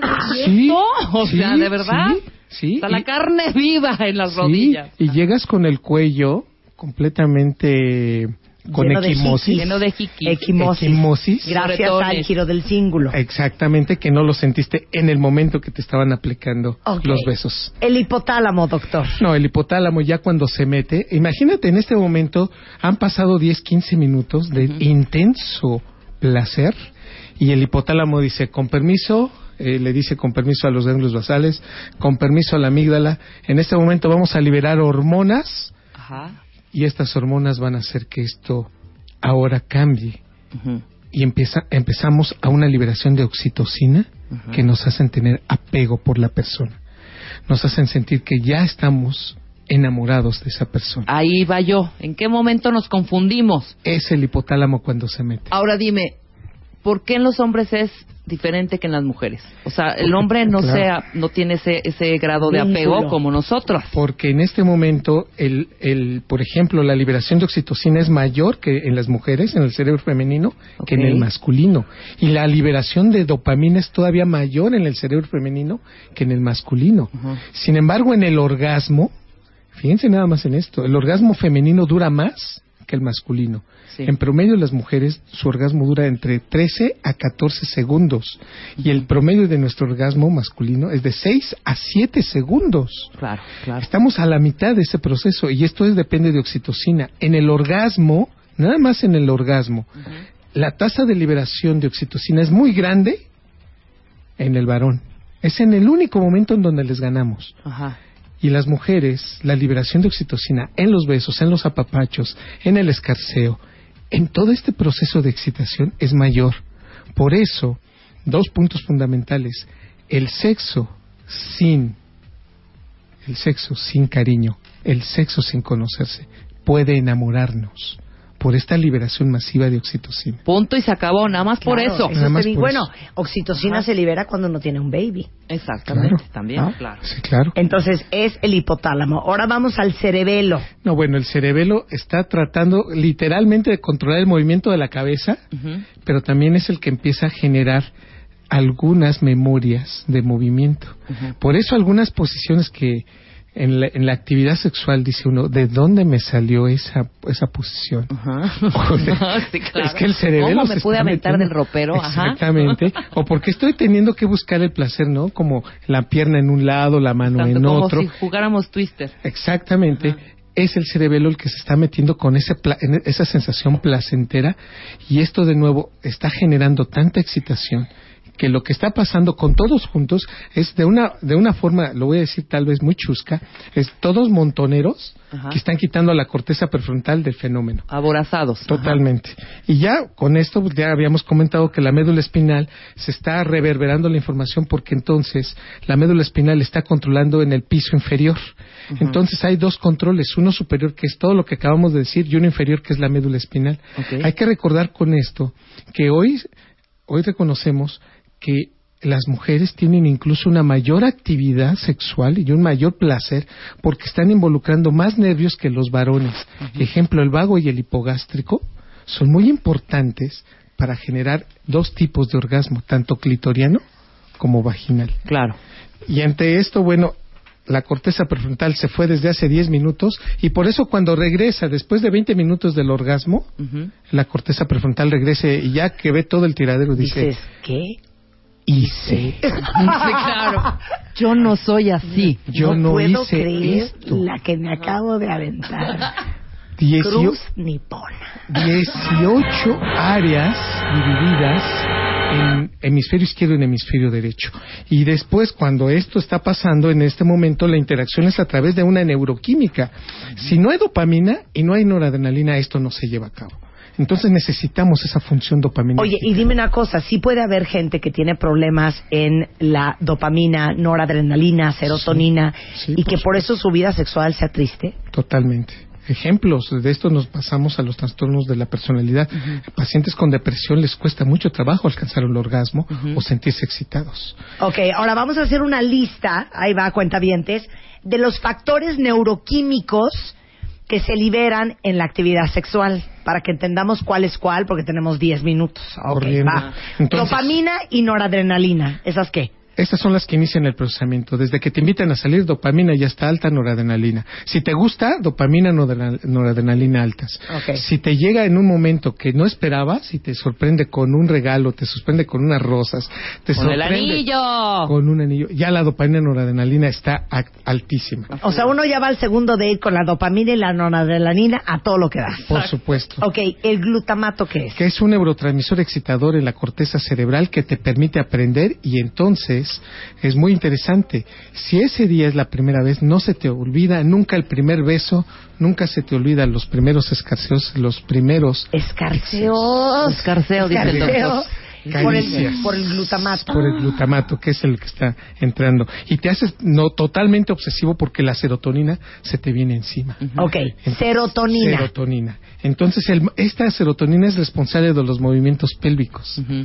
Es decir, ya cuando estás en la actividad sexual y mueves tanto la cintura y dices, ¿de dónde me sale tanto movimiento pélvico? Se lo debemos a la serotonina. Tanto como el procesamiento de la actividad sexual, como de la necesidad de estar siguiendo a que nos O sea, nos hace obsesivos la serotonina. Totalmente. Ok, oxitocina. Que está preparando para el orgasmo, para romper ya esto en una fase masiva de sensaciones eh, tan, tan, tan, pues tan, de tanto gusto, de tanto placer, que el placer va relacionado con el apego. Por eso, esta hormona, esta ya es una hormona que se libera en el hipotálamo. Esta hormona cuando se libera, realmente siento un gran cariño por la persona que tengo enfrente. Esta es la hormona que nos hace extrañar a las personas. Y por esa razón, entre más orgasmos tenemos, más extrañamos a Claro. nuestra pareja. Claro.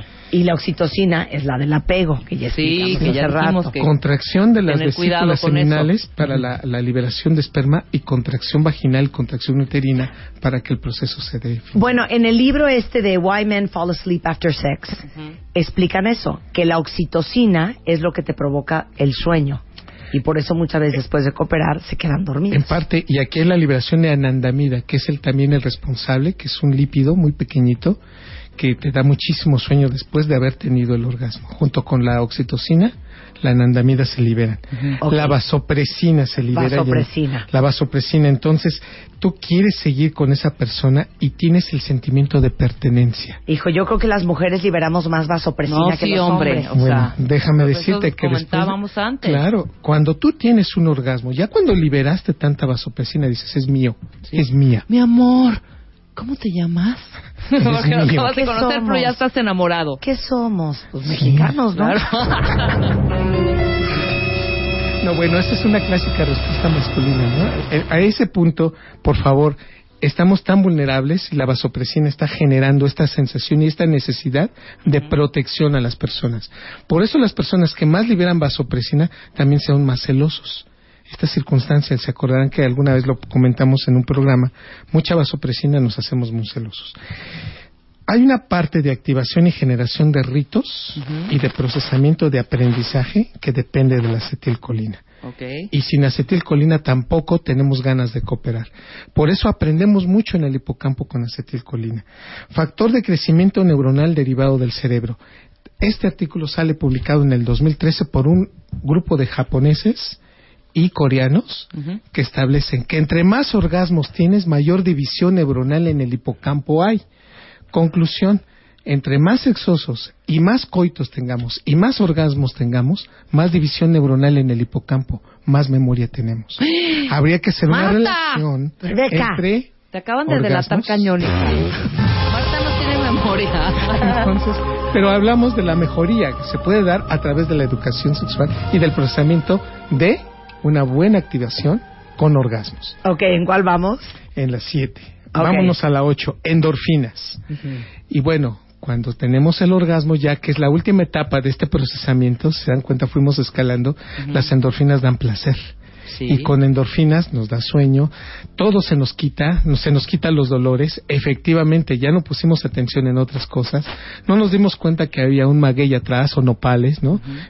Efectivamente las endorfinas, desaparece todo el dolor, nos hace que nos sentamos más ligeros y pues obviamente sen- sentimos que la vida es más hermosa que la circunstancia es de aquí en adelante nos va a gustar más. Óxido nítrico, que nos está liberando más y más neurotransmisores y nos está generando liberación de glutamato y por eso aprendemos. Cada vez que tenemos un orgasmo nos estamos capacitando para que este cerebro busque una nueva función y una nueva activación en el futuro. Finalmente aparece la prolactina, que es la que dice ya no. Se Después del orgasmo, ya no. Ya. Y ella, por ejemplo, hay un dato característico. Después de un orgasmo, ella puede seguir teniendo más orgasmos. Pero él en no. el varón no. Y es que la liberación del orgasmo, la prolactina, mucha gente se preguntaba, ¿de qué le sirve la prolactina al varón? Si la prolactina está responsabilizada, por ejemplo, para amamantar a los bebés. Dos mensajes ocultos aquí. ¿Y por qué esa necesidad de que Pero nos dos abracen? mensajes ocultos, Ah, perdón. espérate. Primer Perdón. mensaje oculto. Por eso la ¿Cuál? mujer cuando está amamantando le disminuye mucho el apetito sexual. Dice la mujer, pues ¿para qué te- quiero tener otro Claro, bebé por los niveles por de los niveles de prolactina. tan altos? Y prolactina en el varón nos acorta totalmente el proceso. Ya no queremos Pero entonces después del orgasmo los varones segregan más prolactina que, Que las mujeres. Sí. ¿Ya Y vieron qué bonito? Eso ya no lo sabíamos. No lo presionen. Oye, nada más yo sí quiero preguntar algo, perdón, me vale, lo siento. Todas estas cosas que se liberan, Sí, se llaman neurotransmisores. estas, neuro, estas, sustancias, estas sustancias que se li- que Sí, libera el cerebro, neuroquímicos. esos neuroquímicos, ¡ey! Todos exactamente los mismos, quizá me vas a quitar unos, pero se activan cuando uno se masturba, No en la misma proporción. pero sí. Excelente pregunta. Pues Pero sí. vasopresina, de hecho, ¿no? me permites creo. que fue excelente pregunta. Dígame, doctor. Excelente pregunta en el sentido que no en la misma proporción ni en la misma liberación, ni todas las áreas que hablamos hace rato Ajá. se activan de la misma manera. Por esa razón, ¿es bueno masturbarse? La respuesta es sí. No vas a liberar la misma oxitocina, eso es un hecho. No vas a sentir protección por alguien, Claro. pero es un hecho fundamental que la liberación de oxitocina que tengas sí te va a generar liberación de factor de crecimiento neuronal y tu hipocampo va a tener mejor memoria. Aún con el orgasmo por masturbación. Ahí está. Así Bien, que por eso los gracias. Forever Salón, Y por último, ya dejemos la testosterona. la- que incrementa mucho el apetito sexual para ambos sexos y los estrógenos permiten el incremento de la actividad sexual en las mujeres.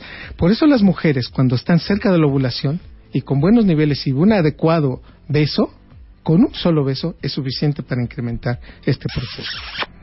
Muy bien, pues así es como terminamos nuestra explicación de el cerebro sexual. Doctor. Eduardo Calixto, que hoy es martes de Neurotweets. Neurotweets. Sí. Que hoy En arroba ecalixto, todos los martes Neurotweets. Muchas gracias, ha sido un placer por esta Nos invitación. vemos Pues hoy saben semana. más de su vida sexual de lo que sabían a las 10 de la mañana. Eduardo, un placer tenerte aquí. Un honor estar con ustedes. Te amamos. Regresando, Ana Teresa Abreu, nuestra gastroenteróloga, nos va a explicar qué onda con el reflujo. Al regresar, no se vayan. Escribe a Marta de Baile. Escribe radio arroba martadebaile.com radio arroba martadebaile.com Escribe solo por W Radio. Ya regresamos. Regresamos. Marta de Baile en W. Marta de Baile. Préndete.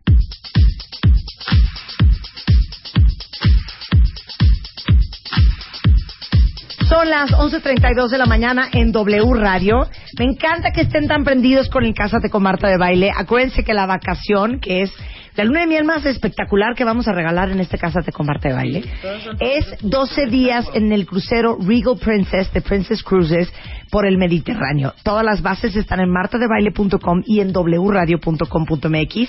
Y gracias a todos los que hacen posible el Cásate con Marta de Baile, Encanto y Estilo, que es el centro de imagen especializado en novias y eventos sociales.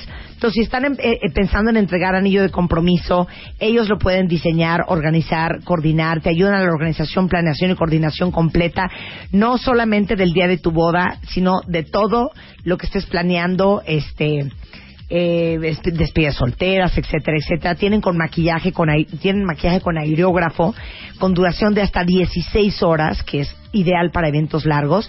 Y Encanto y Estilo es patrocinador del Cásate y es quien va a maquillar a la novia y a la mamá de la novia y a la mamá del novio, etcétera, etcétera. Tienen maquillaje, automaquillaje oncológico, asesoría de imagen.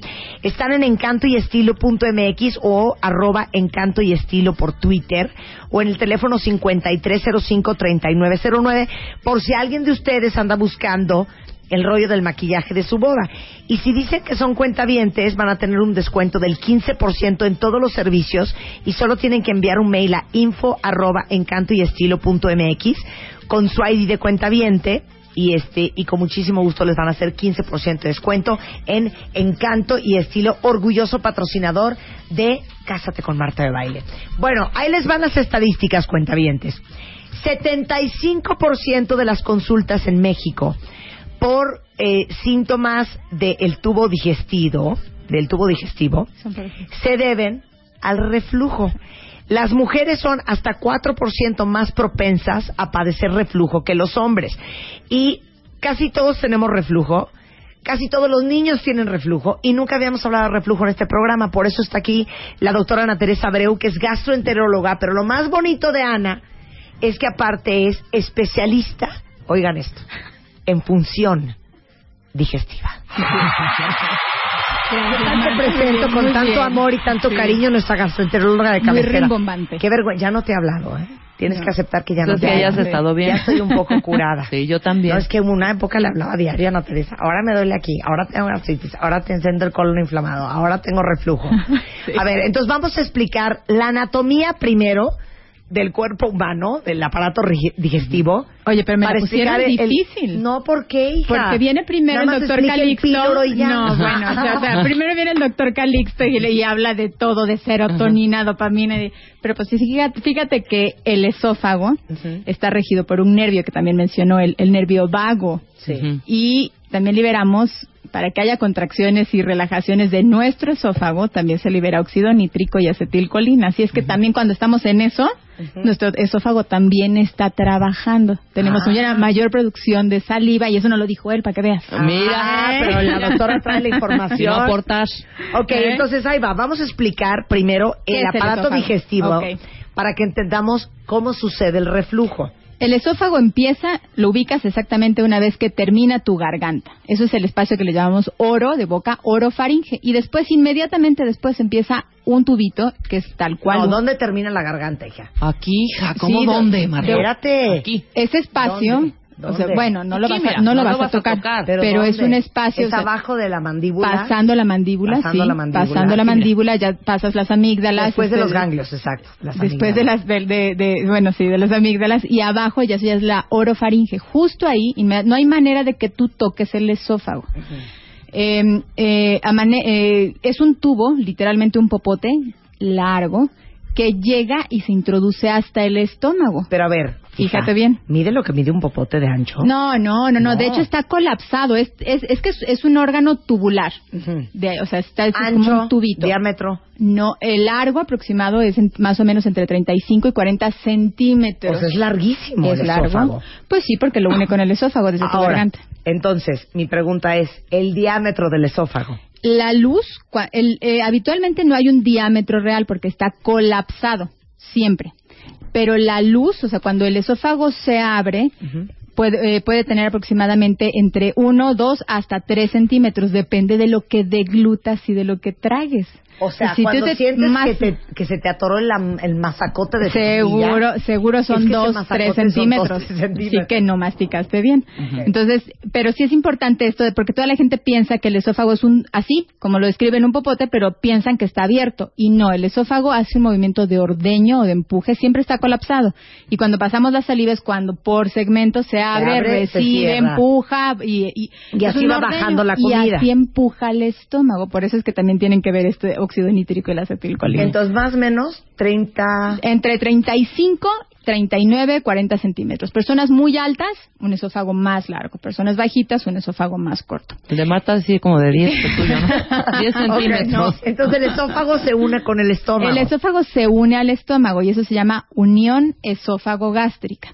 Y dentro de esa zona de unión, y, y ya menciono el estómago porque ese realmente entra al estómago y los- nosotros dividimos el tórax, el abdomen, por nuestras arracheras, que es el famoso diafragma. Entonces, entra a, a prácticamente atraviesa el, el diafragma y por eso es que hay una porción que lo une con el estómago. Ahí hay una zona muscular muy importante que no hay manera de verla. Ningún endoscopista, ningún nadie te puede decir es que tienes el esfínter hipotenso. Ahí hay una zona muscular que se llama esfínter esofágico inferior. Cada que nosotros tragamos saliva, un bocado, nuestra comida normal, esa zona del esfínter se abre para no hacer resistencia al ordeño y entonces el alimento baja.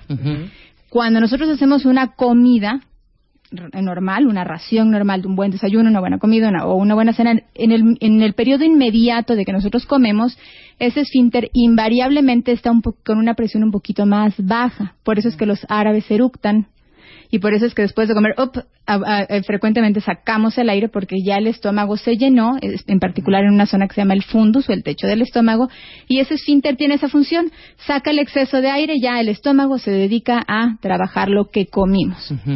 Ahora, reflujo. ¿Por qué reflujo? Es normal tener reflujo. Es normal que ese esfínter en el transcurso del día tengamos hasta 70, 72 episodios de reflujo que nunca sentimos. Sí, ya vi tu cara. Nunca lo sentimos. Nunca nos, damos- nos percatamos. No nos quita la calidad de vida. No, son ¿Pero por pequeños qué? Porque el estómago en el movimiento tiene pequeños movimientos de, de, eh, en el que hay cierta exposición del contenido del estómago, aunque esté vacío. Puede ser ácido, pueden ser sales biliares, pueden ser pepsina, en el que regresa un poquito, pero el mismo empuje del orde- de, de ordeño que dijimos que el término médico Lo es peristalsis, lo regresa Pero y no nos causa ¿cómo se nada. llama el, el? Es dentro de la unión esofagogástrica está el esfínter esofágico inferior, porque tenemos un superior arriba en la garganta. Ok, el esfínter esofágico, en todas estas veces que tenemos reflujito durante Sí. el día, es porque lo que estaba en el estómago se regresó y se salió un poquito El del esfínter, esfínter. el esfínter más bien se relajó Ajá. y lo que está en el estómago se regresó regresa un poquito. Pero una cosa es que se regrese 3 centímetros. No, sí. y otra cosa que es se vomite. regrese 29. Literalmente, no lo sientes, no nos Sí, percatamos. porque se regresó, ¿qué? 2, 3 nada, centímetros. nada y no es mucho y además sí lo, o sea, no es no, no es que se el mejor ej- ejemplo que pongo del esfínter es un resorte. Todos tenemos un eh, un pants viejito que ocupamos para la talacha en la casa y un pants bueno que ocupamos para salir y Para ir al gym. cosas, exacto. El, el que el nuevo tiene un resorte ancho, Sí. bueno, y así tú te subes, jales, te agaches, recojas, eh, lo que hagas se te queda en la cintura. Pero el pants viejo no. Ese tiene un resortito aguadito. Se te salen las Entonces, nalgas. ese, aunque te muevas un poquito, te te lo tienes que estar subiendo porque sí, exactamente, enseñas cosas Ya, que no ya, tienes ya dio de sí ese resorte. Exacto. Ya dio de sí. Ya dio de Ese. sí. Entonces, el, el reflujo habitual, el que tenemos normalmente, ese chiquitito nunca lo sentimos porque habitualmente es un mini, una mini relajación de ese, de ese esfínter y no te causa nada. Y se sale muy poquita cantidad y se, se sale muy poco. Se expone al esófago muy poquito, pero no, no te causa síntomas, no te percatas. Eso es, eh, se llama reflujo fisiológico. Tú ahorita dijiste, niños que tienen reflujo. Sí, es normal tener reflujo. El esfínter esofágico inferior nunca está maduro en los niños hasta que no han rebasado siete meses, un año de vida. Y hay datos estadísticos precisos de que los niños varones, los hombres, maduran ese esfínter, como muchas otras cosas, más tarde que las mujeres. Ajá, ajá. Sí. Eh, su- la maduración de ese esfínter a veces se lleva este, prácticamente 18 meses, pero es normal, es, es solo el músculo que necesita que consoli- consolidarse más. Entonces, mi- miren qué interesante, porque estoy leyendo a muchos que están de mi hijo tiene reflujo, mi bebé tiene reflujo. Bebé sí, pero si el niño tiene reflujo y le está diciendo mamá se me regresa o lo ven que se le regresa el alimento, entonces el, al niño hay que estudiarlo. Al bebé lo habitual, que es lo que hay que hacer. Dijimos que después de comer, después de que lo amamantas o le das el biberón, el bebé va a tener este reflujo, sí, o va a tener eh, una relajación para sacar el aire. ¿Qué tienen que hacer las mamás? Sacarle siempre el aire. sacarle el aire, siempre. O sea, hasta que no se escuche realmente el eructo, nunca acostarlo, porque sí pueden tener una regurgitación. Claro. Ok. Eh, ahora, en adultos, ¿cuándo se convierte de reflujo normal, que llamamos fisiológico, a reflujo o enfermedad por reflujo gastroesofágico? Cuando tienes más de dos episodios de, este, de reflujo, esto es, sientes que sube algo del estómago al esófago.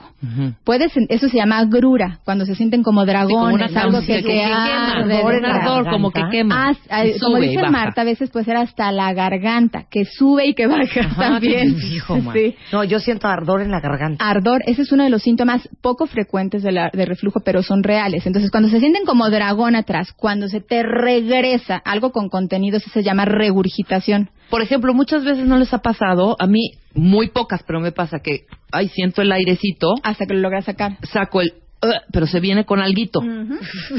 Sí, vi- Ese sientes ahí es- el liquidito. Fue lo que ya habías comido y que estaba en tu Ajá. estómago y se llama regurgitación. Entonces tú Ok. tiendes a tener Pero regurgitación. me pasa una vez cada X. Ok, casi siempre nos sucede con rareza y asociado a, alimentos. Ajá, Te desmandaste en la dieta, comiste un mole, entonces por supuesto que vas a tener reflujo, sí. ok. Pero el que lo tiene más de dos veces a la semana, esto, pirosis o agrura, regurgitación o dolor en el pecho son los tres síntomas típicos de reflujo. Y típicos, porque ahorita les voy a decir una lista enorme de los atípicos. Ok. Típicos entonces, agrura, dragón, regurgitación cuando te pasa lo que al bebé que regresas y tres, dolor en el pecho. Ok, pausa ahí. Eso, cuando sientes esos tres síntomas, Más de dos veces a la semana ajá, tienes reflujo. tienes reflujo, enfermedad por reflujo. ¿por qué? O sea, ¿qué pasó en tu cuerpo para que sintieras eso? Es Ah, excelente. ¿cuándo se te regresó? el resortito, el esfínter esofágico inferior, esa zona muscular, se relajó mucho o de plano está incontinente. so- Está abierta. Está abierta. Está abierta. Por ejemplo, las personas obesas eh, y, y que tienen un defecto de hernia ya tal grande, esa zona muscular casi siempre está aguada. Entonces, eh, ent- ellos son los que tienden a tener más síntomas de reflujo. ¿Qué sucede? El origen de la enfermedad por reflujo es lo que tú mencionas de- en el esfínter. Relajaciones transitorias del esfínter esofágico inferior. Dijimos que ese esfínter se relaja cada que tú tragas para no hacer resistencia y dejar pasar al estómago. Pero si solito pierde el tono y dura más de 8 segundos aguado, bueno, todo lo que tenías en el estómago vacío o con alimento sube hasta el esófago y ahí es cuando habitualmente causa síntomas. Ok, pero Esa es la ¿cuánto enfermedad. sube? Si el esófago Te mide puede casi subir, 40 te centímetros. puede puede subir subir, hasta a la garganta. o sea, puede- él sube 25 centímetros se puede subir, sí, o sea, puede ser tal el movimiento, o sea, el, el- el- el- el movimiento retrógrado y, eh, y- y el ascenso de lo que tienes, que realmente puedes tener el alimento arriba y lo mismo, lo tragas. Los bebés lo O escupen. los ácidos gástricos. Claro. O la, la agrura. y Pero hay gente que hasta se ahoga. Yo Sí, tenía un claro. amigo que hasta Sí. se tenía que hacer así. no, bueno, a mí me trauma esto. Hay gente que toma agua. A mí me trauma esto. Lo de la tos. Es parte Ey, de tus síntomas, de los síntomas atípicos. Síntomas atípicos de reflujo. Y sí, hago un hincapié así en que son atípicos, poco frecuentes, porque fíjense bien, nadie los toma en cuenta. Bueno, eso de nadie es, este, a lo mejor es muy exclusivo Sí. o excluyente, perdón. Pero rara vez. Pero rara vez eso. preguntamos y realmente este, los pacientes sí tienen los síntomas, se ubican con los síntomas y no saben decírselos a los médicos y los médicos tristemente no los preguntamos. Ok, ¿Cuál? síntomas atípicos del reflujo. Atípicos, pero con verdadera asociación. Este, o sea, no es cosa de que Sí, yo pienso, yo pienso que están asociados. No, hay un consenso que se llama el consenso de Montreal que dijo estos síntomas están asociados al reflujo. Y ahí les van. Ok. Tos crónica. O pero me ti- explicando por qué. Tos, Tos crónica. La tos crónica ahí es donde entra el nervio vago. Cuando hay un- una exposición del, del contenido del estómago al esófago, entonces el nervio vago, que es el mismo que controla el esófago y el corazón, puede provocar un broncoespasmo. Otra teoría, y por eso hay gente que dice, es que soy asmática, pero de niña no era asmática. Sí, pero ya de adulto eres asmático y coincide con que además tienes una hernia y que, y que a lo mejor fumas o que tienes obesidad. Pues lo que tienes es reflujo. Em, este, otro síntoma, bueno, eh, y otra cosa que puede suceder también por tos crónica y sobre todo en las noches. Las personas al acostarnos perdemos la gravedad que tenemos en nuestro organismo, o sea, al estar en bipedestación, finalmente todo tiende, tiende a bajar. Cuando estás acostado es como si tuvieras el oleaje de, le- de la playa del, en el, del estómago Y va al esófago. atrás, claro. y, y no lo limpias porque tu cerebro ya se durmió, ya está en reposo, todas la- o sea, todos los estímulos disminuyen y no deglutes y tu saliva no limpia lo reflu- el, el- el reflujo y hay gente que se levanta y que dice, oiga, es que yo tengo una moneda de cobre en la mañana o tengo muy mal sabor o hay gente que llega tal cual a regurgitar en la almohada Ujú. el, el- reflujo. Claro. Entonces, síntomas atípicos, tos crónica. Otitis media recurrente. personas que dicen es que tengo otitis y yo ya, ya tuve un segundo cuadro y tengo un tercer cuadro y otro cuadro, o sea, pero ¿por qué que tienes en el oído y más siendo adultos? Es por reflujo. A veces el reflujo llega a lastimar, llega a llegar a la orofaringe, a la parte donde nosotros ya deglutimos, hacemos la mecánica de deglución, y ahí se comparten lo que se llaman las trompas de Eustaquio y eh, eh, se ocasionan procesos inclusive de otitis recurrente. Pero qué grueso lo que estás diciendo, Sí, porque uno ni trae idea. tos crónica y, Y entonces- dolor de oído y te mandan un gripa. jarabe, Ajá. Claro, o tomas un antibiótico. Y nadie te ha dicho que lo que tienes es un reflujo Claro. del infierno. exacto.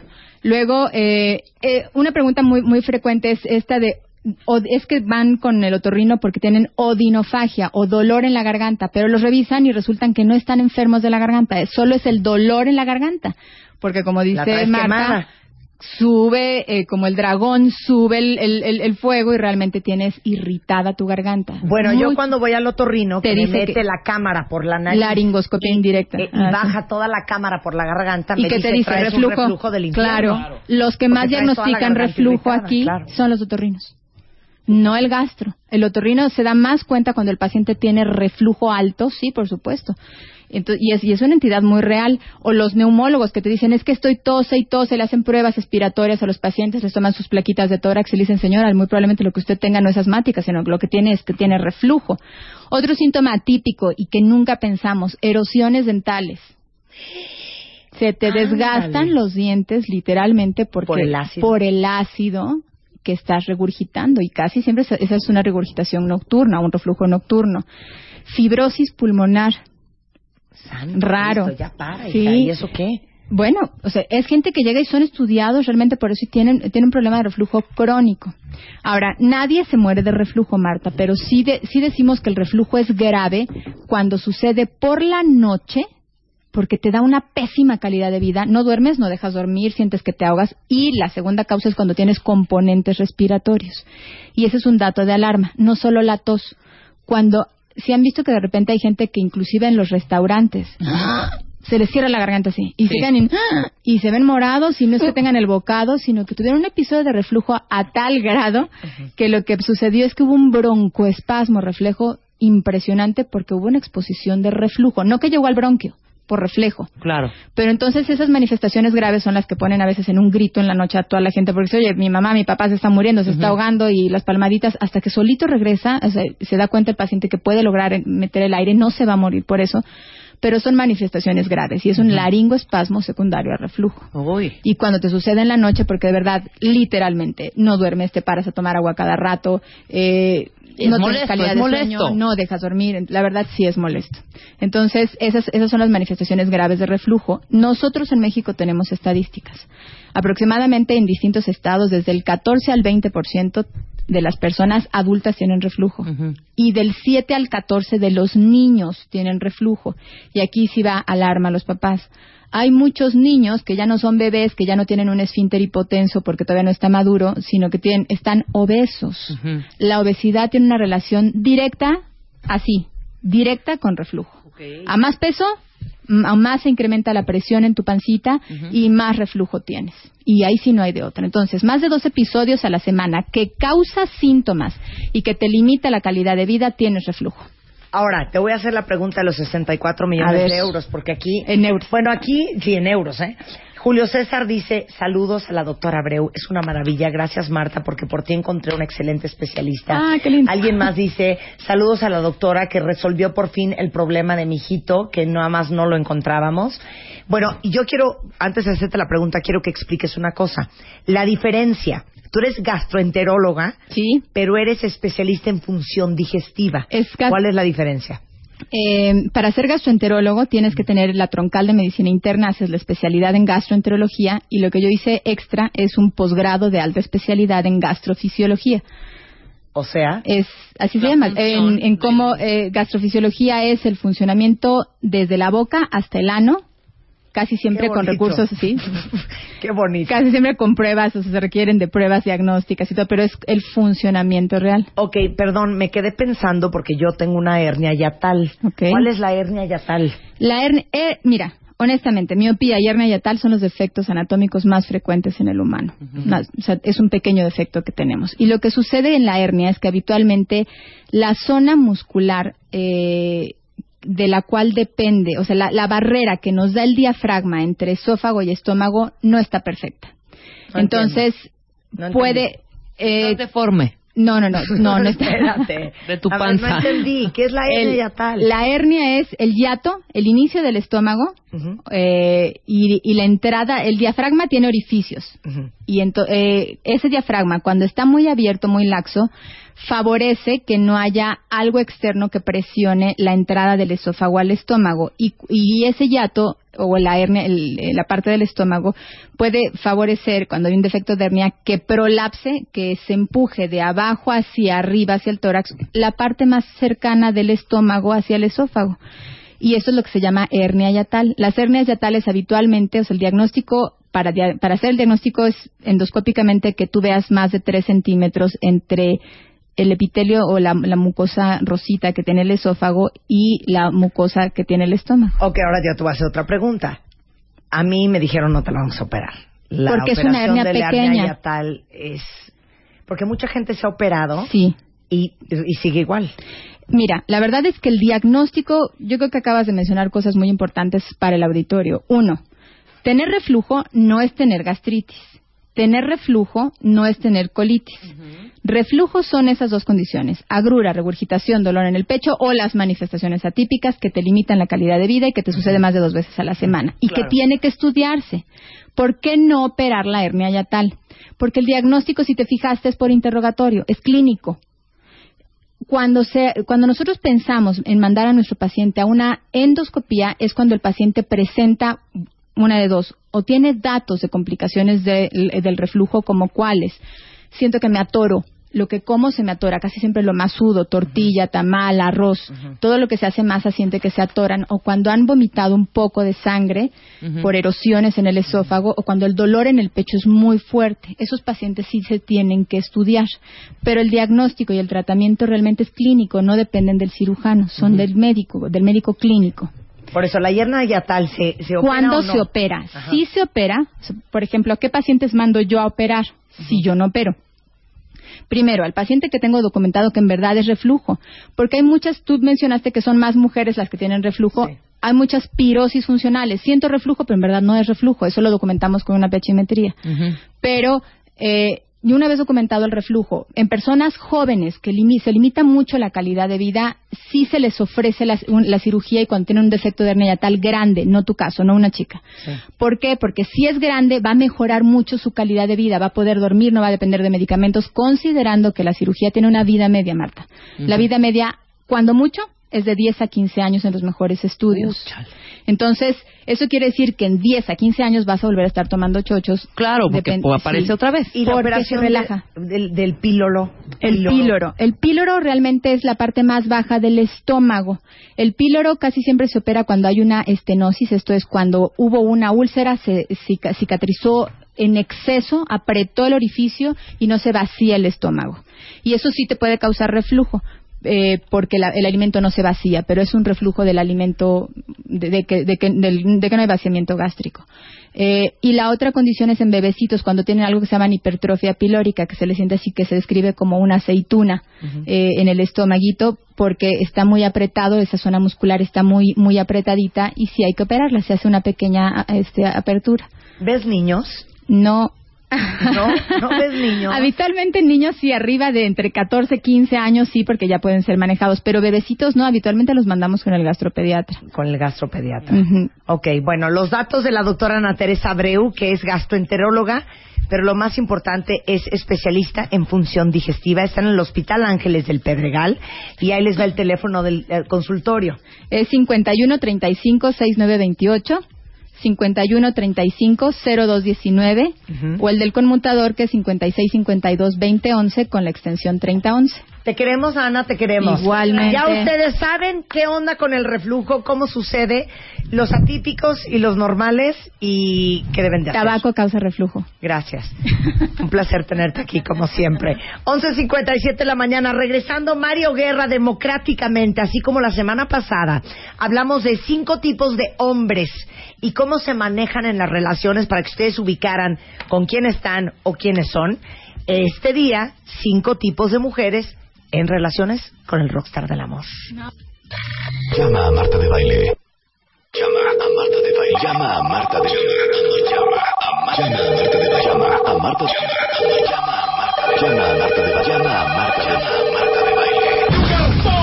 5166-8900. Llama a Marta de Baile. Y 01800-718-1414. Llama a Marta de Baile. Llama a Marta de Baile. Marta de Baile en W. Estamos de vuelta. Vuelta, vuelta. Baile. Vuelta. Marta de Baile. En W. Escucha. ¿Saben que necesitamos un, un audio para este programa para los momentos de corchete informativo? No, no el de Ivette, no del corte informativo, de cuando Uno hago lo que voy a hacer ahorita. Lo tenemos. Uno, este, ya saben que hoy es martes, entonces todos los martes ah, tenemos el hashtag de gatito de baile extreme makeover, que todo nuestro beauty dream team tuitea cosas de belleza para que nos sigan con el gatito de baile extreme makeover. El rockstar del amor is in the house. Y como somos democráticos, así como la semana pasada hablamos de los cinco tipos de hombres y cómo son en sus relaciones, hoy va de vuelta. Así es. Hoy le toca a las mujeres cinco tipos de mujeres en las relaciones, precisamente. Pero ¿por qué vienes tú como hablando como Dalai Lama? Sí, ahora. lleno de paz y de... Vengo con mucha paz porque esto que vamos a decir pues puede causar mucha inquietud. Oye, dice, di- dice una cuenta no le voy a permitir a mi, a mi novio que escucha a Marta hoy, porque no vaya a ser que yo sea una de las cinco mujeres que Mario va a describir y eso a mí no me conviene. Capaz que sí. Capaz que sí. Pero más vale saberlo para poder hacer algo que vivir en la ignorancia y creer que andamos bien, ¿no? Para remediar. Oigan, ¿saben que les tengo una noticia bien bonita? Ahora sí que pues, es una premier mundial. Sí. ¿Se acuerdan que hace muchísimo invitamos a un fulano que yo había conocido en el gimnasio que se llamaba Carlos? Charlie, sí. Y al aire nos contó sus penas y al aire Mario lo terapeó y se volvió el hashtag gatito todos, Todos somos Carlos. somos Carlos. Ok, el día de hoy, de manera oficial, Mario Guerra se pone al servicio del cuentaviente para literalmente escuchar sus penas y ayudar aquí al aire a resolverlas. Entonces, hoy vamos a inaugurar y a lanzar la convocatoria El Diván de Mario Guerra. Si estás acongojado, Mario Guerra te consuela. Si tienes depresión, Mario Guerra te rescata. Si tienes muchas broncas, Mario Guerra te aliviana. Y bueno, si estás triste, Mario Guerra te levanta. Y queremos ayudarte. El diván con Mario Guerra. Cuéntanos tu historia y podrás tener terapia en vivo con Marta de Baile. En el diván de Mario Guerra. En el diván con Mario Guerra. Solo por W Radio. Es oficial. Si ustedes entran a martadebaile.com van a ver un banner enorme que dice El Diván de Mario Guerra. Entonces ahí se suscriben y nos mandan el problema que tengan actualmente. Cualquier cosa que les pase por ahí, vamos a ver qué tal.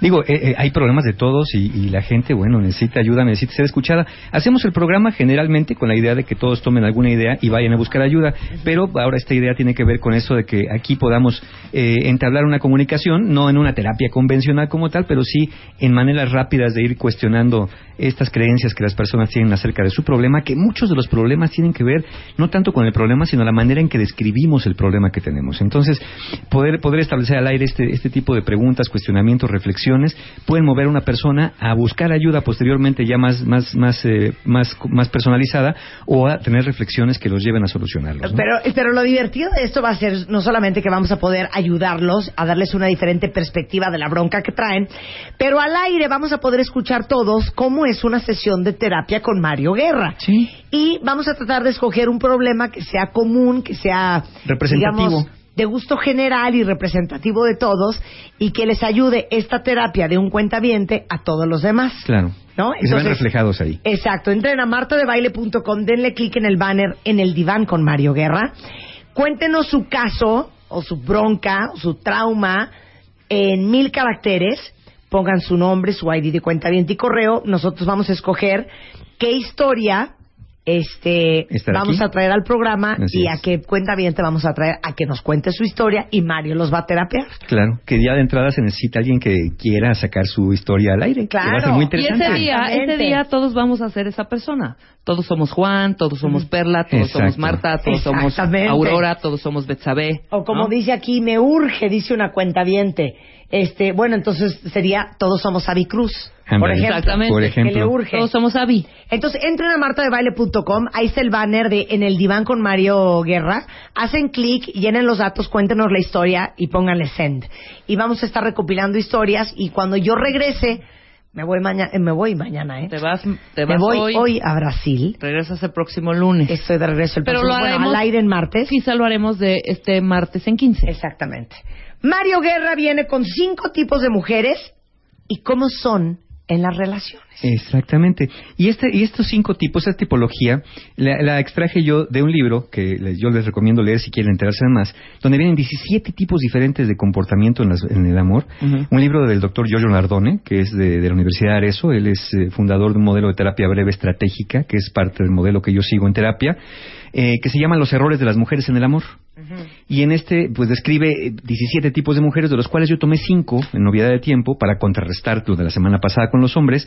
Cinco tipos de, de mujeres que a mi parecer son los más interesantes y representativos dentro del libro.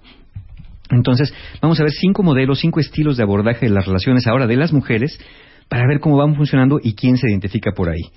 Entonces, bueno, pues vamos a empezar con el primero de los tipos. Y, y el doctor Nardone describe a estos tipos de mujeres primero como el hada. El hada. El hada. Ah, no, no el hada. No, El, el hada. sí. El hada. ¿Cómo es un hada? O, el, o la hada. O la hada. O la hada. Ok. ¿Cómo es un hada? Ok. Bueno, una hada es eh, guapa, bonita, inteligente, check, ¿no? check. Este, muy Sexy, correcta, sexy, sensual, sí, muy sensual. inteligente, Sí. sensible, Atractiva. es emotiva, Amorosa. sí, triunfadora, es perfecta en apariencia.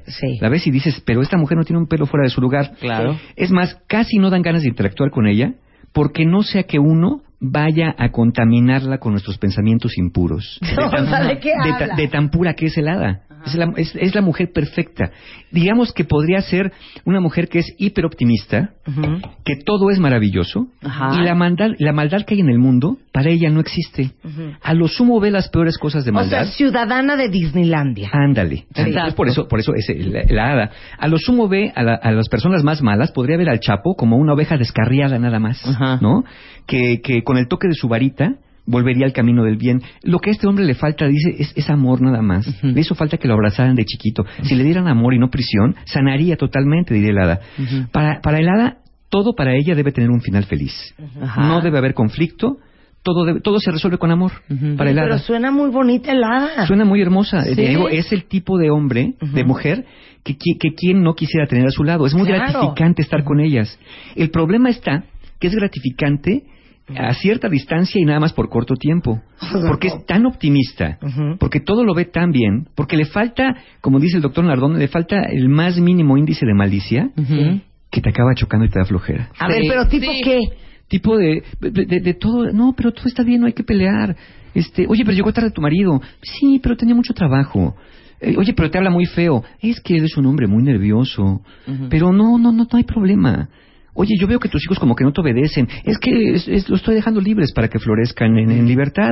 Entonces no, no hay problema para ella nada. No, no odia el conflicto. Entonces, ventajas pocas tiene. Es muy gratificante estar con ella por poquito tiempo. Sí. ¿Qué desventajas tiene esta mujer? Hijo, ahí va, Bueno. ahí va, ahora sí Primero. les va a doler. quiere superar las adversidades a como de lugar. Es decir, cualquier ofensa, cualquier error para ella, la va a justificar. Siempre la va a ver con serenidad, porque para ella su pareja lo es todo. Es hermosa su pareja. ¿no? Es un hombre que no puede pensar mal. No, O sea, es- si la aporré, eh, lo va a justificar. Lo va a justificar. Claro. Porque me merecí, siempre- me merecí ese ojo Ah, morado. sí. Es algo que tiene el hada. Piensa que todo lo malo si se ocasiona en su relación, ella fue la causante porque ella falló, porque su pareja no puede ser un hombre malvado, ¿no? Simplemente es un hombre que está presionado por, por, las, eh, por las ataduras de la vida. Es una mujer muy inteligente, yo le llamo así, porque todo lo comprende. Comprende que su pareja no le haga caso, porque tiene mucho trabajo. Comprende que llegue tarde, porque había mucho tráfico. Comprende que la deje plantada, porque es muy distraído. Comprende que le hable mal, porque está muy estresado. Ella comprende todo. ¿no? Es una mujer sumamente inteligente y comprensiva. Yo, yo he tenido varias pacientes así, O que sea, a veces es le digo... y una. Sí, que a veces le digo, mira, Es un tapete. eres tan inteligente que me gustaría que no fueras tanto. Y me dicen, ¿por qué? Digo, porque todo lo entiendes. ¿Entiendes que te traten mal? Justificas Sí, al otro. justificas todo, claro. Justificas todo, ¿no? Sí. Es que sí, porque es un hombre muy interesante y es un hombre muy muy triunfador y, oye, pero también es un misógino. No, bueno, lo que pasa es que yo también le doy motivos. Oye, pero es manipulador. No, no, no, lo que pasa es que es muy hábil para las relaciones. Entonces, eh, es bien difícil hacer ver al hada con qué tipo de personas está relacionando. Híjole, pero está Sí. bien padre porque el hada vive en Disneylandia. Totalmente. Eh, Y ahorita vamos a ver en qué se puede convertir el hada. Fíjate, qué curioso. Uno pensaría que el hada se va a relacionar con un hombre que es como ella, que es muy hiper- hiperoptimista, que es muy bueno, que no quiere conflictos, pero resulta que no. Que el hada generalmente se relaciona con su opuesto. Se relaciona con lo que conocemos como un bad boy.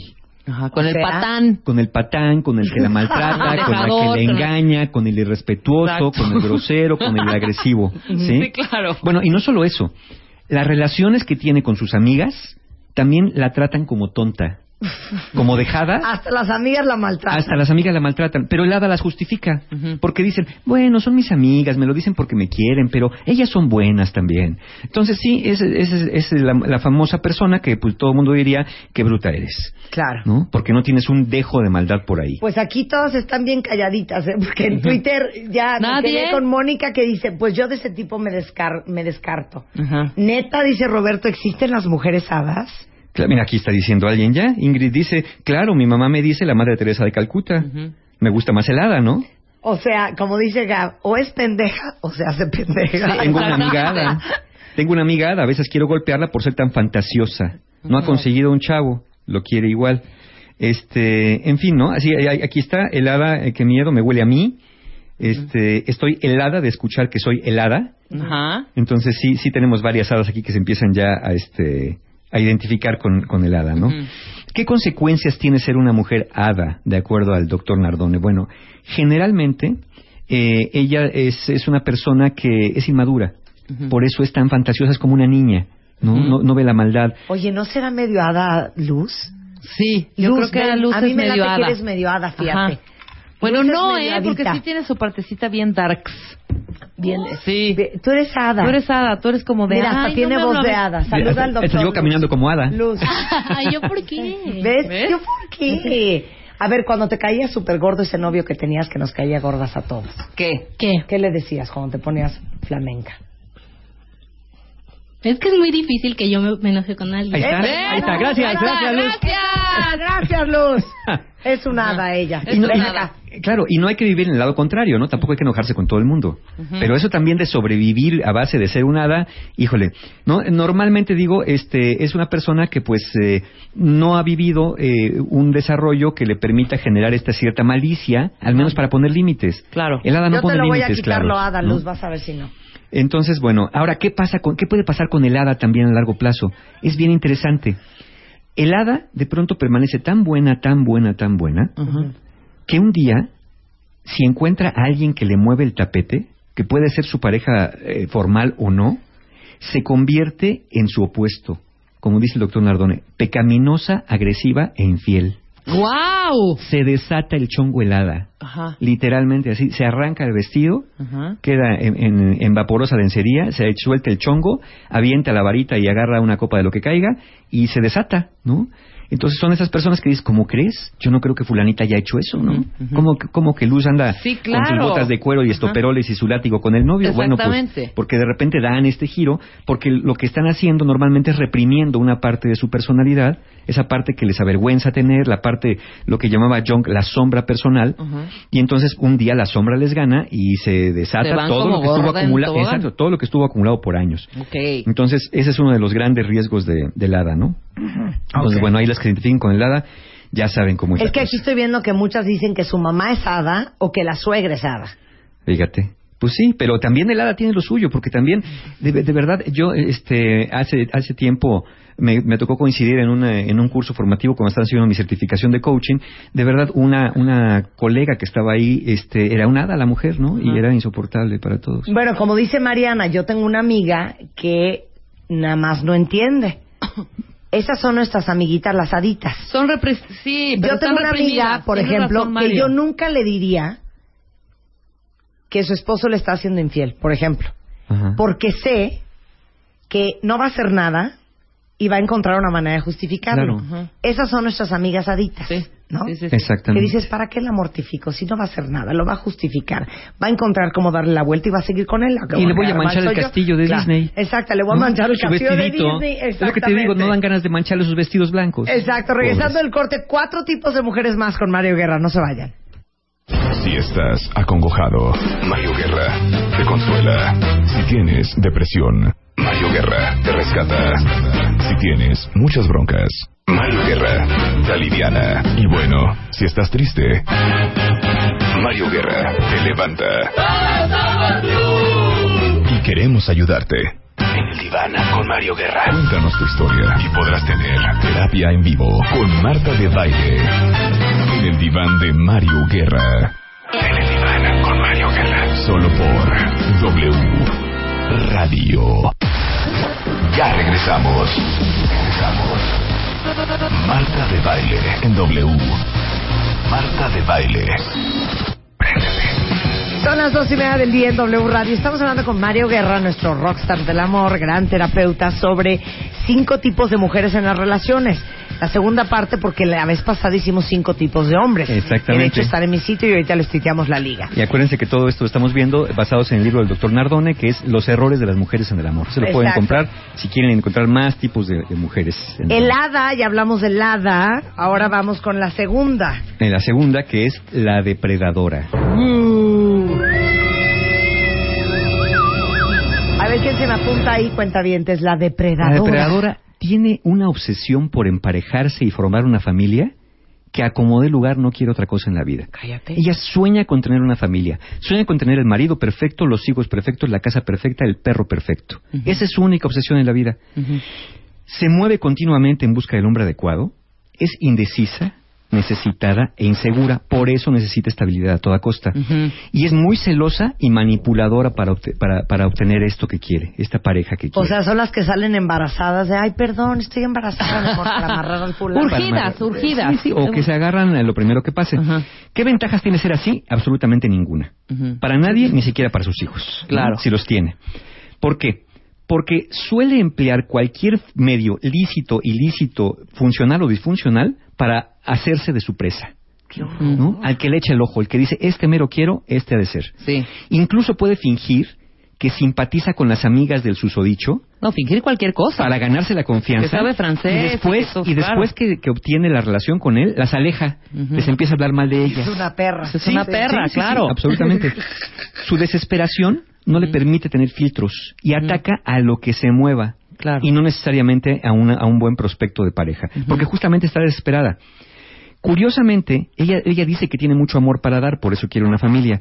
Pero no. Lo que tiene es una gran necesidad y grandes huecos emocionales que cree que va a llenar con un marido y con unos hijos. Exactamente. Porque padece un gran temor al abandono que la hace persecutora y manipuladora. ¿Qué consecuencias tiene ser la depredadora? Bueno, te podemos casi garantizar una vida gris, solitaria y muy temerosa, porque siempre vives con la sensación de que vas a ser abandonada en cualquier momento. Híjole, Claro, que muchos claro. a muchas Uy. mujeres depredadoras Sí, que no. hacen lo que sea. Vas a ser abandonada por tu marido, Mira ese hombre que va a ser mío a costa de lo que sea. No, por supuesto. Oye, pero hija, no me importa. Él va a ser mío. Ajá. en el fondo me ama, pero no lo sabe. Exacto. Pero yo voy a hacer que descubra mi amor, porque eso es algo grandioso. Hasta los hijos sufren, porque claro. cuando crecen, ella no deja que se vayan. Sí, la los- depredadora les habla mal de sus futuras parejas, sean nueras, sean yernos, sea lo que caiga. Entonces, en ese momento, ella va queriendo que los hijos se queden para siempre a su lado, ¿no? Justamente por este celo y esta manipulación que da. Totalmente. Entonces no son auténticas, nada no, son- no, auténticas. no, no, no aman, necesitan. Y hay una gran diferencia en eso, ¿eh? Cuando Wow, amas, lo que acabas de decir, no aman, necesitan. necesitan. Sí, ellas Wow. no, no, no, no, no, no, no es que no sepan amar, no desarrollan. El amor para ellos es secundario, porque primero están las necesidades. Exacto. Entonces ellas necesitan tener a alguien a su lado. Y ya se hicieron a la idea de que una familia es lo que necesitan para ser felices. Muy probablemente porque sus propias familias de origen fueron disfuncionales de alguna manera, y eso es lo que están desarrollando. Jessy dice las cosas por su nombre, Mario. Trepadoras. Exacto. ¿Cómo no? Pudieran ser también trepadoras, como no. Ok, va el tercer tipo de mujer. La tercer tipo de mujer la define el doctor Nardone como la ejecutiva. Siento que por ahí voy yo, ¿eh? Fíjate, la mujer ejecutiva asume la mayor parte de las responsabilidades y las decisiones en una relación. Ah, no. Tiene carácter fuerte, le encanta imponer su punto de vista, es exitosa profesional y socialmente, pero también es muy controladora.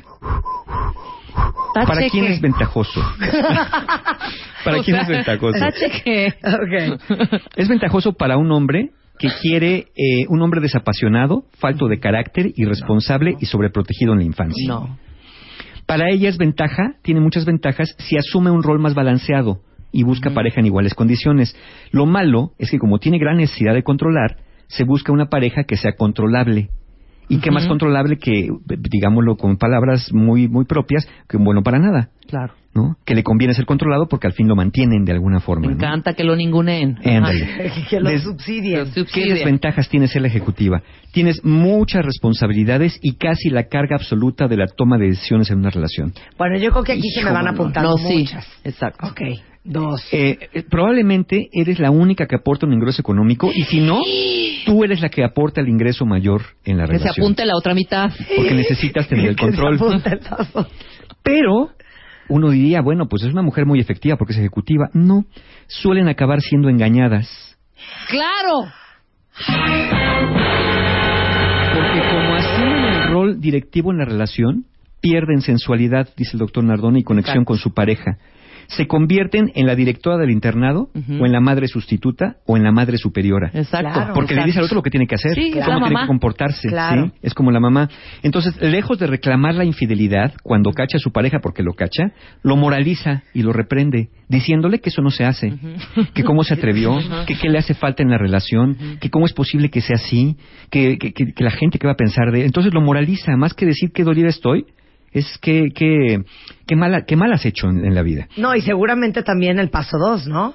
Y muy mal, muy mal lo que hiciste. Ahora sabes qué, vamos a ir a terapia. Sí. Entonces te quiero aquí el martes a las 2 de la tarde porque ese día nos va a recibir el doctor. Sí. Y vas a ver cómo te vas a componer. Exacto. Carajo. Si acaso, ¿no?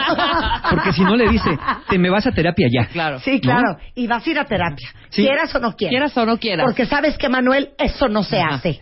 Exacto, entonces moralizan y Empiezan a mandarlo al regañan, diablo. como la mamá. No soporta los fracasos y busca retomar el control antes que aceptar que la relación se le está yendo de las manos. ¿Qué consecuencias tiene ser la ejecutiva? Finales trágicos. Su excesivo control acaba haciendo que pierda absolutamente todo, porque su excesivo control hace que acepte lo inaceptable para, para tener la fantasía de que sigue teniendo el control. Claro. Así que si no hacen Abandonada. cambios, no suelen tener un final feliz. Entonces, esa es la mujer ejecutiva. Tan ejecutiva que pues acaba Claro. bastante Sola.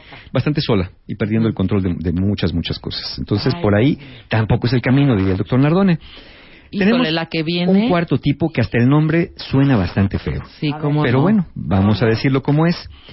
El cuarto tipo es la que lame las heridas. Eso. La que lame las heridas. Es una mujer que va a buscar hombres destrozados y heridos por relaciones pasadas de fracaso. Hombres abandonados, engañados por otras mujeres, Maltratado. maltratados. que- de esos busca. Sobajado. Sí, sí, sí. Como atropellados en el periférico, de eso Sí. se baja del coche y los levanta. Esta es la lamería. La lameridas. Es una, de- una mujer que demuestra sus sentimientos cuidando seres dañados nada más. Así demuestra el amor. ¿Sí? El- el- podemos llamarla también la rehabilitadora, porque rehabilita hombres este, destrozados. En, en pena.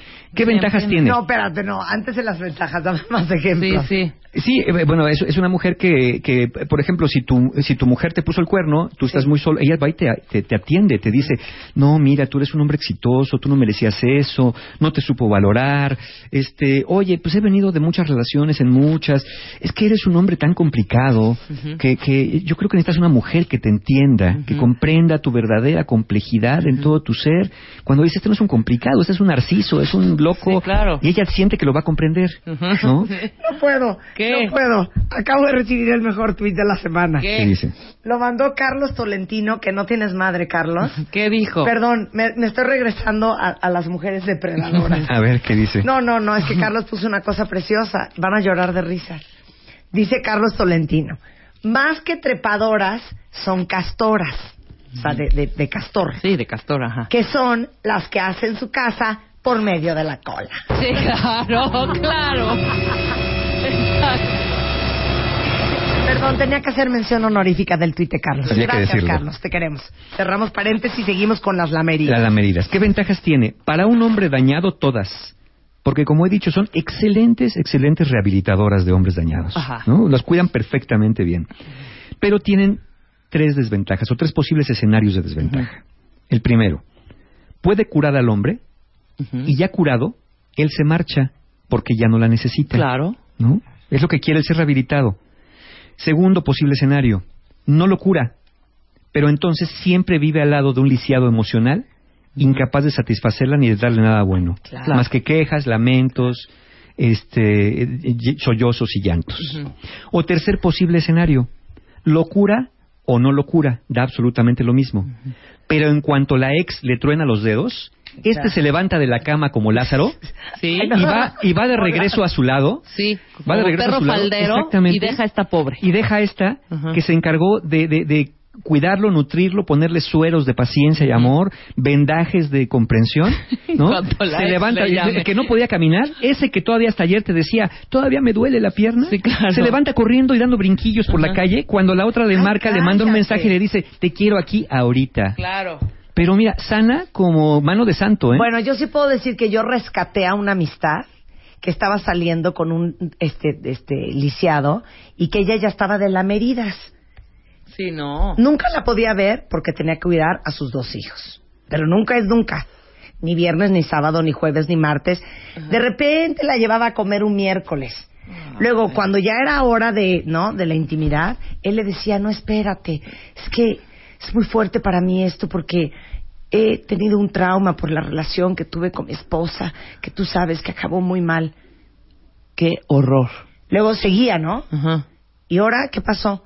Pues nada, este, fíjate que me dijo que la verdad es que nos la lleváramos leve porque pues, él está como súper ciscado y entonces pues él quiere como poco. Le dije, No, ¿sabes bueno. qué, hija? Ese hombre Bye. no quiere, claro. Bye. Ese hombre no quiere ni puede y te digo una cosa, ni debe. Exacto. Entonces, como no está uno para estar de terapeuta de ningún fulano, Así bye. es. Y gracias a Dios lo dejó. Sí. Bien. Y la rescatamos de ser una lameridas.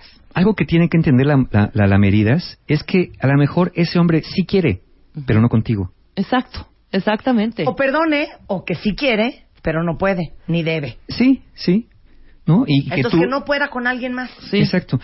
¿Cuál es la consecuencia de ser una Lameridas? Bueno, generalmente otra mujer, si no es la anterior o la que sigue, va a acabar disfrutando el buen trabajo que hiciste rehabilitando a esta persona. sí. ¿No? Porque tú vas a acabar, pues, literalmente destrozada. Tú vas a acabar, eh, conviertes a una cáscara atropellada por ahí en una persona funcional, competente y deseable. Para que lo disfrute Para otro. que lo disfrute otra, ¿no? Como Claro. dicen, uno, uno qué? Uno viste al mono para que otro lo baile, ¿no? Exacto. Dice el dicho por ahí. Entonces, ¿qué consecuencias tiene? Soledad, frustración y, y- quejas al cielo por la injusticia, ¿no? ¿Por qué? ¿Por qué si yo le di todo, él se fue? Pues porque él quería lo que le estabas dando. Claro. Porque lo que le estabas dando era lo que estabas ofreciendo. Nunca diste amor en realidad. Lo que estabas dando realmente eran cuidados. Estabas comprando amor con cuidado. Exacto, nunca estuviste eh, ofreciendo realmente el amor. No te das cuenta de estas heridas sino, eh, y no trabajas sobre tu crecimiento personal porque estás muy orientada hacia los otros. Claro, pero les digo una cosa, puede ser que tengamos un poquito de cada una o algunas cositas de unas y de otras no. Pero Sí. esas cositas que te checaron, pues esas chiquitas hay que observar. Hay que observarlas. Ahora, puede ser que nadie entre en estos cinco tipos, porque no son cajas donde Claro. estoy aquí o estoy allá. Pueden ser- hay mujeres muy funcionales que no caen en ninguno de estos. Hablamos de estos tipos extremos y otros más, otros 12, 13 más que hay en el libro del doctor Nardone, para que identifiquen y sepan qué pueden hacer en un momento dado. Y tenemos al quinto tipo de estas. El quinto tipo de mujer en el amor que tiene una, una conducta muy característica y el doctor Nardone la define como Penélope. Penélope. Ándale. La, ra, ra. Pues hasta la canción la lleva por ahí. La, Ahí les va Penélope, ¿eh? y aquí siento que más de una se va a sentir identificada. Eh, Las que conozcan la historia y los que no, eh, Penélope lo llama así el doctor Nardone porque es como el personaje de la Odisea, de este poema épico, Ajá. que está teje y desteje porque su esposo se fue y hay muchos hombres que están cortejándola y ella les ofrece que sí les va a hacer caso cuando acaba de tejer. Pero ella teje de día y desteje de noche para que nunca acabe de tejer. Porque lo que está haciendo está fielmente esperando que regrese su hombre. Ok.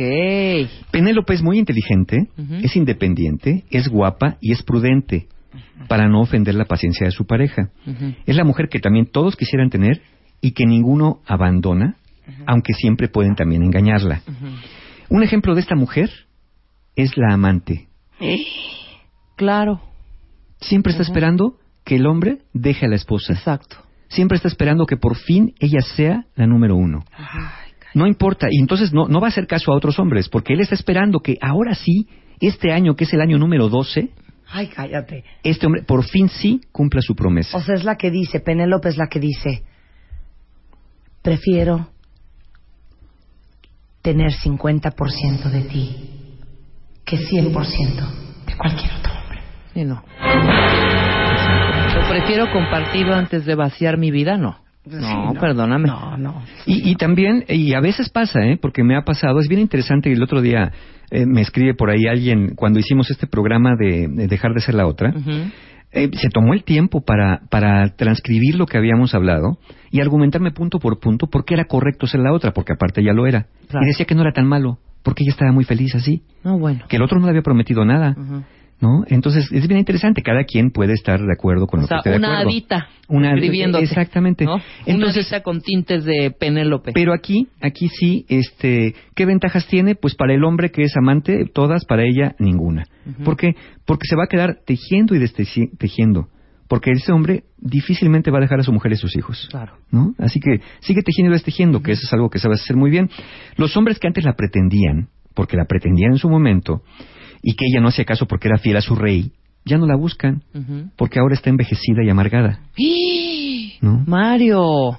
Claro. Pues ya no, ya se le fue el tiempo. Pues sí, ya ruca y se amargada, le fue el tiempo imagínate. esperando que ese hombre y, y no solamente son las amantes las Penélope No. son estas que están enamoradas de uno que nunca les ha hecho caso Del ex les porque si, fueron le- 20 porque si les, si les hubiera si les fuera a hacer caso ya les hubiera hecho caso Claro. que van y vienen nada más a ellas cuando las necesitan que se combina con la lameridas Ajá. con, que cuando dice que lama las heridas y cuando tiene las heridas sanadas se va con las heridas con Penélope ella se queda esperando porque está segura que un día él se va a dar cuenta de todo lo que ella ha hecho por él Claro, va a recapacitar. y la va a elegir, ¿no? Pero regularmente no sucede.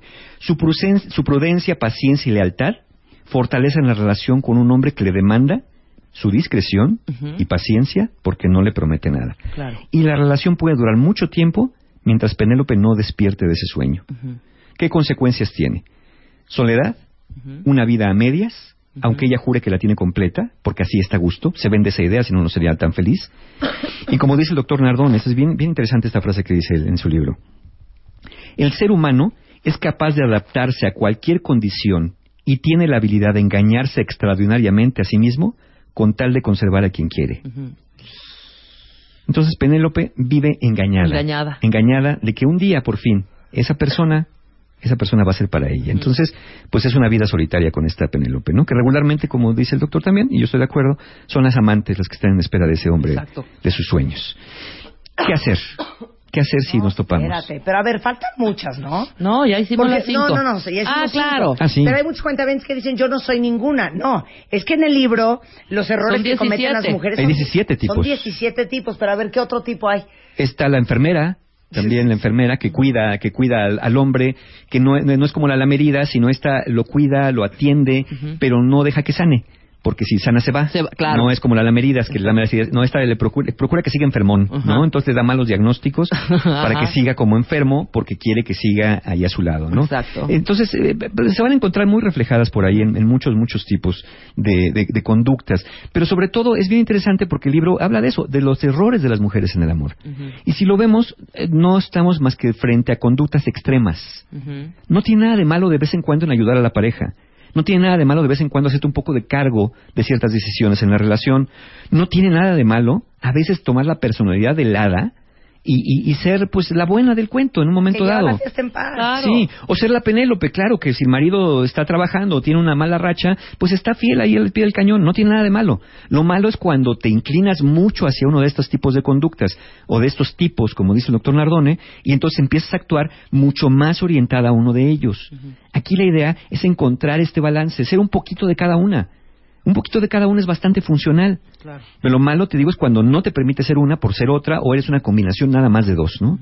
Entonces, sí, si identifican ustedes a una mujer así, de verdad, evítenlas o asuman las consecuencias. Mira, como dice una cuenta bien yo estoy llorando, este, ya no quiero ser Penélope y me voy a quedar sola por haber creído como Adita todo. Pues es que sí. Esa es una combinación entre Ada y Penélope, ¿no? De- eh, ahora, eh, esto es bien importante. La solución a esto no es volverte lo contrario. No es que si eras el Hada, ahora seas una hija de la fregada. Sí. ¿no? Sí, claro. si antes claro. eras Penélope, no quiere decir que te vas a convertir después en Lucrecia Borgia. No, no es el opuesto la solución. Mucha gente piensa eso, porque dice, ah, ya me cayó el 20. Antes, como era bien buena, ahora voy a ser bien, Bien mala. mala. No, no, es nada más matizar esos rasgos que tiene esas cualidades, matízalos. Como dicen por ahí, bájale tres rayas a lo mismo. Claro. O si eres la depredadora, no te vas a convertir en un hada. Exactamente. Entonces, ve matizando esos, esos patrones de conducta que tienes, porque ya los tienes. Trata de, de- de matizarlos y ve viendo cómo te funciona bajarle a ese extremo en el que estás viviendo. Acércate Nada- un poco más al más, centro. claro. Pero no te vayas al opuesto. Eso es un error del pensamiento. Pensar que lo opuesto a lo que hemos hecho hasta ahora, porque no nos ha dado el resultado que queremos, es lo bueno, es un error del pensamiento, es una, una falacia lógica. Entonces, vamos mejor a matizarnos, como quiera, somos así, ¿no? Es un parte, una parte de lo que se hace muchas veces en un proceso de terapia. No tratas de que el paciente haga un cambio radical en su forma de ver la vida. Se trata de que matice esa misma forma de ver la vida, que le vaya agregando otros ingredientes y eliminando otros que no le sirven, ¿no? Entonces, pero como ustedes no son terapeutas, pues entonces eviten relacionarse con, un- con cualquier tipo de mujer así. Y si tú eres una de estas mujeres, te identificas, busca ayuda profesional. Pero ¿sabes qué también estoy pensando?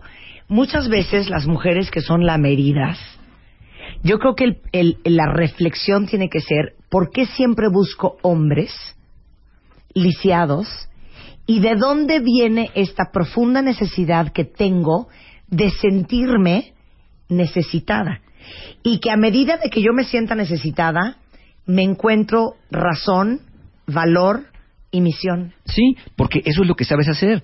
Entonces, desde esa perspectiva, mal harías en buscarte hombres que no encontraran este perfil en ti, porque Claro. no te dejarían ejercer esto Claro. que para ti es la forma de amar. Porque si encuentras un hombre que no está lisiado y que no está necesitado, pierdes tú todo tu sentido de propósito. Y sientes que no te ¿Yo quiere. qué voy a hacer por él? Sientes que no te quiere porque sientes Claro. que no sirves para él. Exacto. Si, no, si eres la ejecutiva y no encuentras un hombre a quien mandar, a quien controlar, entonces sientes que no estás queriendo, porque eso es lo que sabes dar.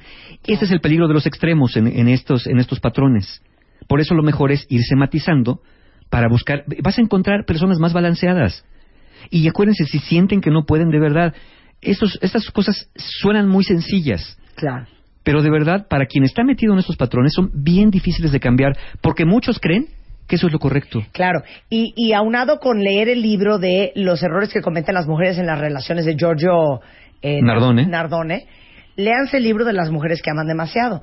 Porque también yo creo que otro padecimiento y otro estilo de mujer son esas mujeres que dan de más y dan todo y sienten que si no lo hacen, que si no cosen el botón, si no están listas a tiempo, si no hacen chivito al precipicio, si no hacen todo lo que el hombre quiere que uno haga, te van a dejar de querer o no te van a querer o te van a dejar. O las que sienten que si no dan todo, si no dan su tiempo, si no son indulgentes, si no perdonan todos los errores, entonces el hombre se va a alejar. Pero es, todo lo contrario, porque entonces eres tan, tan, tan eh, hada, tan eh, condescendiente, tan comprensiva, que de verdad acabas dando muchísima flojera. Eres la mujer que todos hombres quieren tener junto de sí, pero la mujer con que nadie querría vivir realmente. Bueno, por eso hicimos el diván de Mario Guerra. Para todas ustedes que dicen, no, Dios mío, yo no quiero ser Hada, yo no quiero ser Penélope, yo no quiero ser depredadora, yo no quiero ser la Meridas, este, y yo no quiero ser, me falta una, ¿no? O ya les dije todas. Ejecutiva. Ejecutiva. Si ustedes entran a martadebaile.com van a encontrar un banner enorme que dice En el diván con Mario Guerra. Entonces, cuéntenos cuál es su mal, su padecer, su tristeza. De qué andan ahorita cabizbajos ¿De dónde y cojean? cojeando. Exacto. En mil caracteres en mi sitio. Eh, pongan su nombre, su ID de cuenta y entre Mario y nosotros vamos a escoger a qué cuenta con qué problema vamos a traer al estudio y le vamos a dar terapia al aire. Vamos a para hacer- que le sirva a todos los demás. Exactamente. ¿No? Así es. ¿Hay cursos o cosas? Sí, claro que sí, tenemos, tenemos talleres, que este, qué, qué buena pregunta. Hay lugares disponibles para el taller La Ciencia y el Arte de Ser Pareja, es el 8 de marzo, ya está muy cerquita. En realidad nos quedan todavía lugares disponibles en este taller de parejas, pues para que justamente mejoren la calidad de sus relaciones, para que sepan cómo aprender a conversar y comunicarse. Pues sí, pero vayan.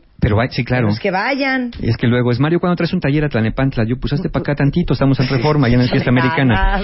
Y tenemos el taller Fortaleciendo tu autoestima el 15 de marzo, que hoy cambia de precio. Aprovechen todavía que encuentran este precio todavía porque mañana ya, ya amanece con otro precio. Entonces, pues el 15 de marzo, Fortaleciendo tu autoestima, 8 de marzo, la ciencia y el arte de ser pareja.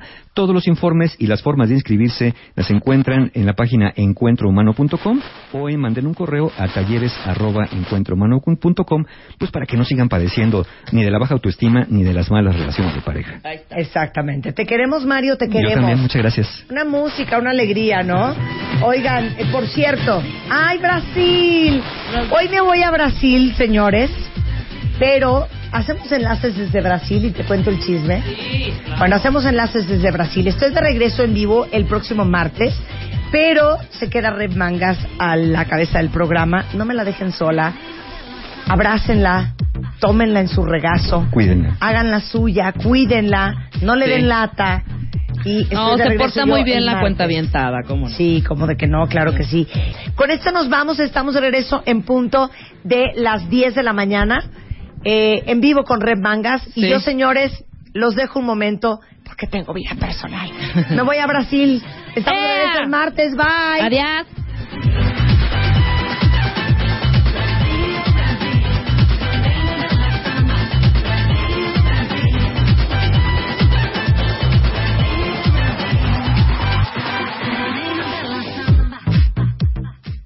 Estás acongojado, Mario Guerra te consuela.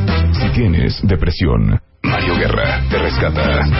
Si tienes muchas broncas, Mario Guerra te aliviana. Y bueno, si estás triste, Mario Guerra te levanta. Y queremos ayudarte. En el diván con Mario Guerra. Cuéntanos tu historia y podrás tener terapia en vivo con Marta de Baile. En el diván de Mario Guerra. En el diván con Mario Galán. Solo por W Radio.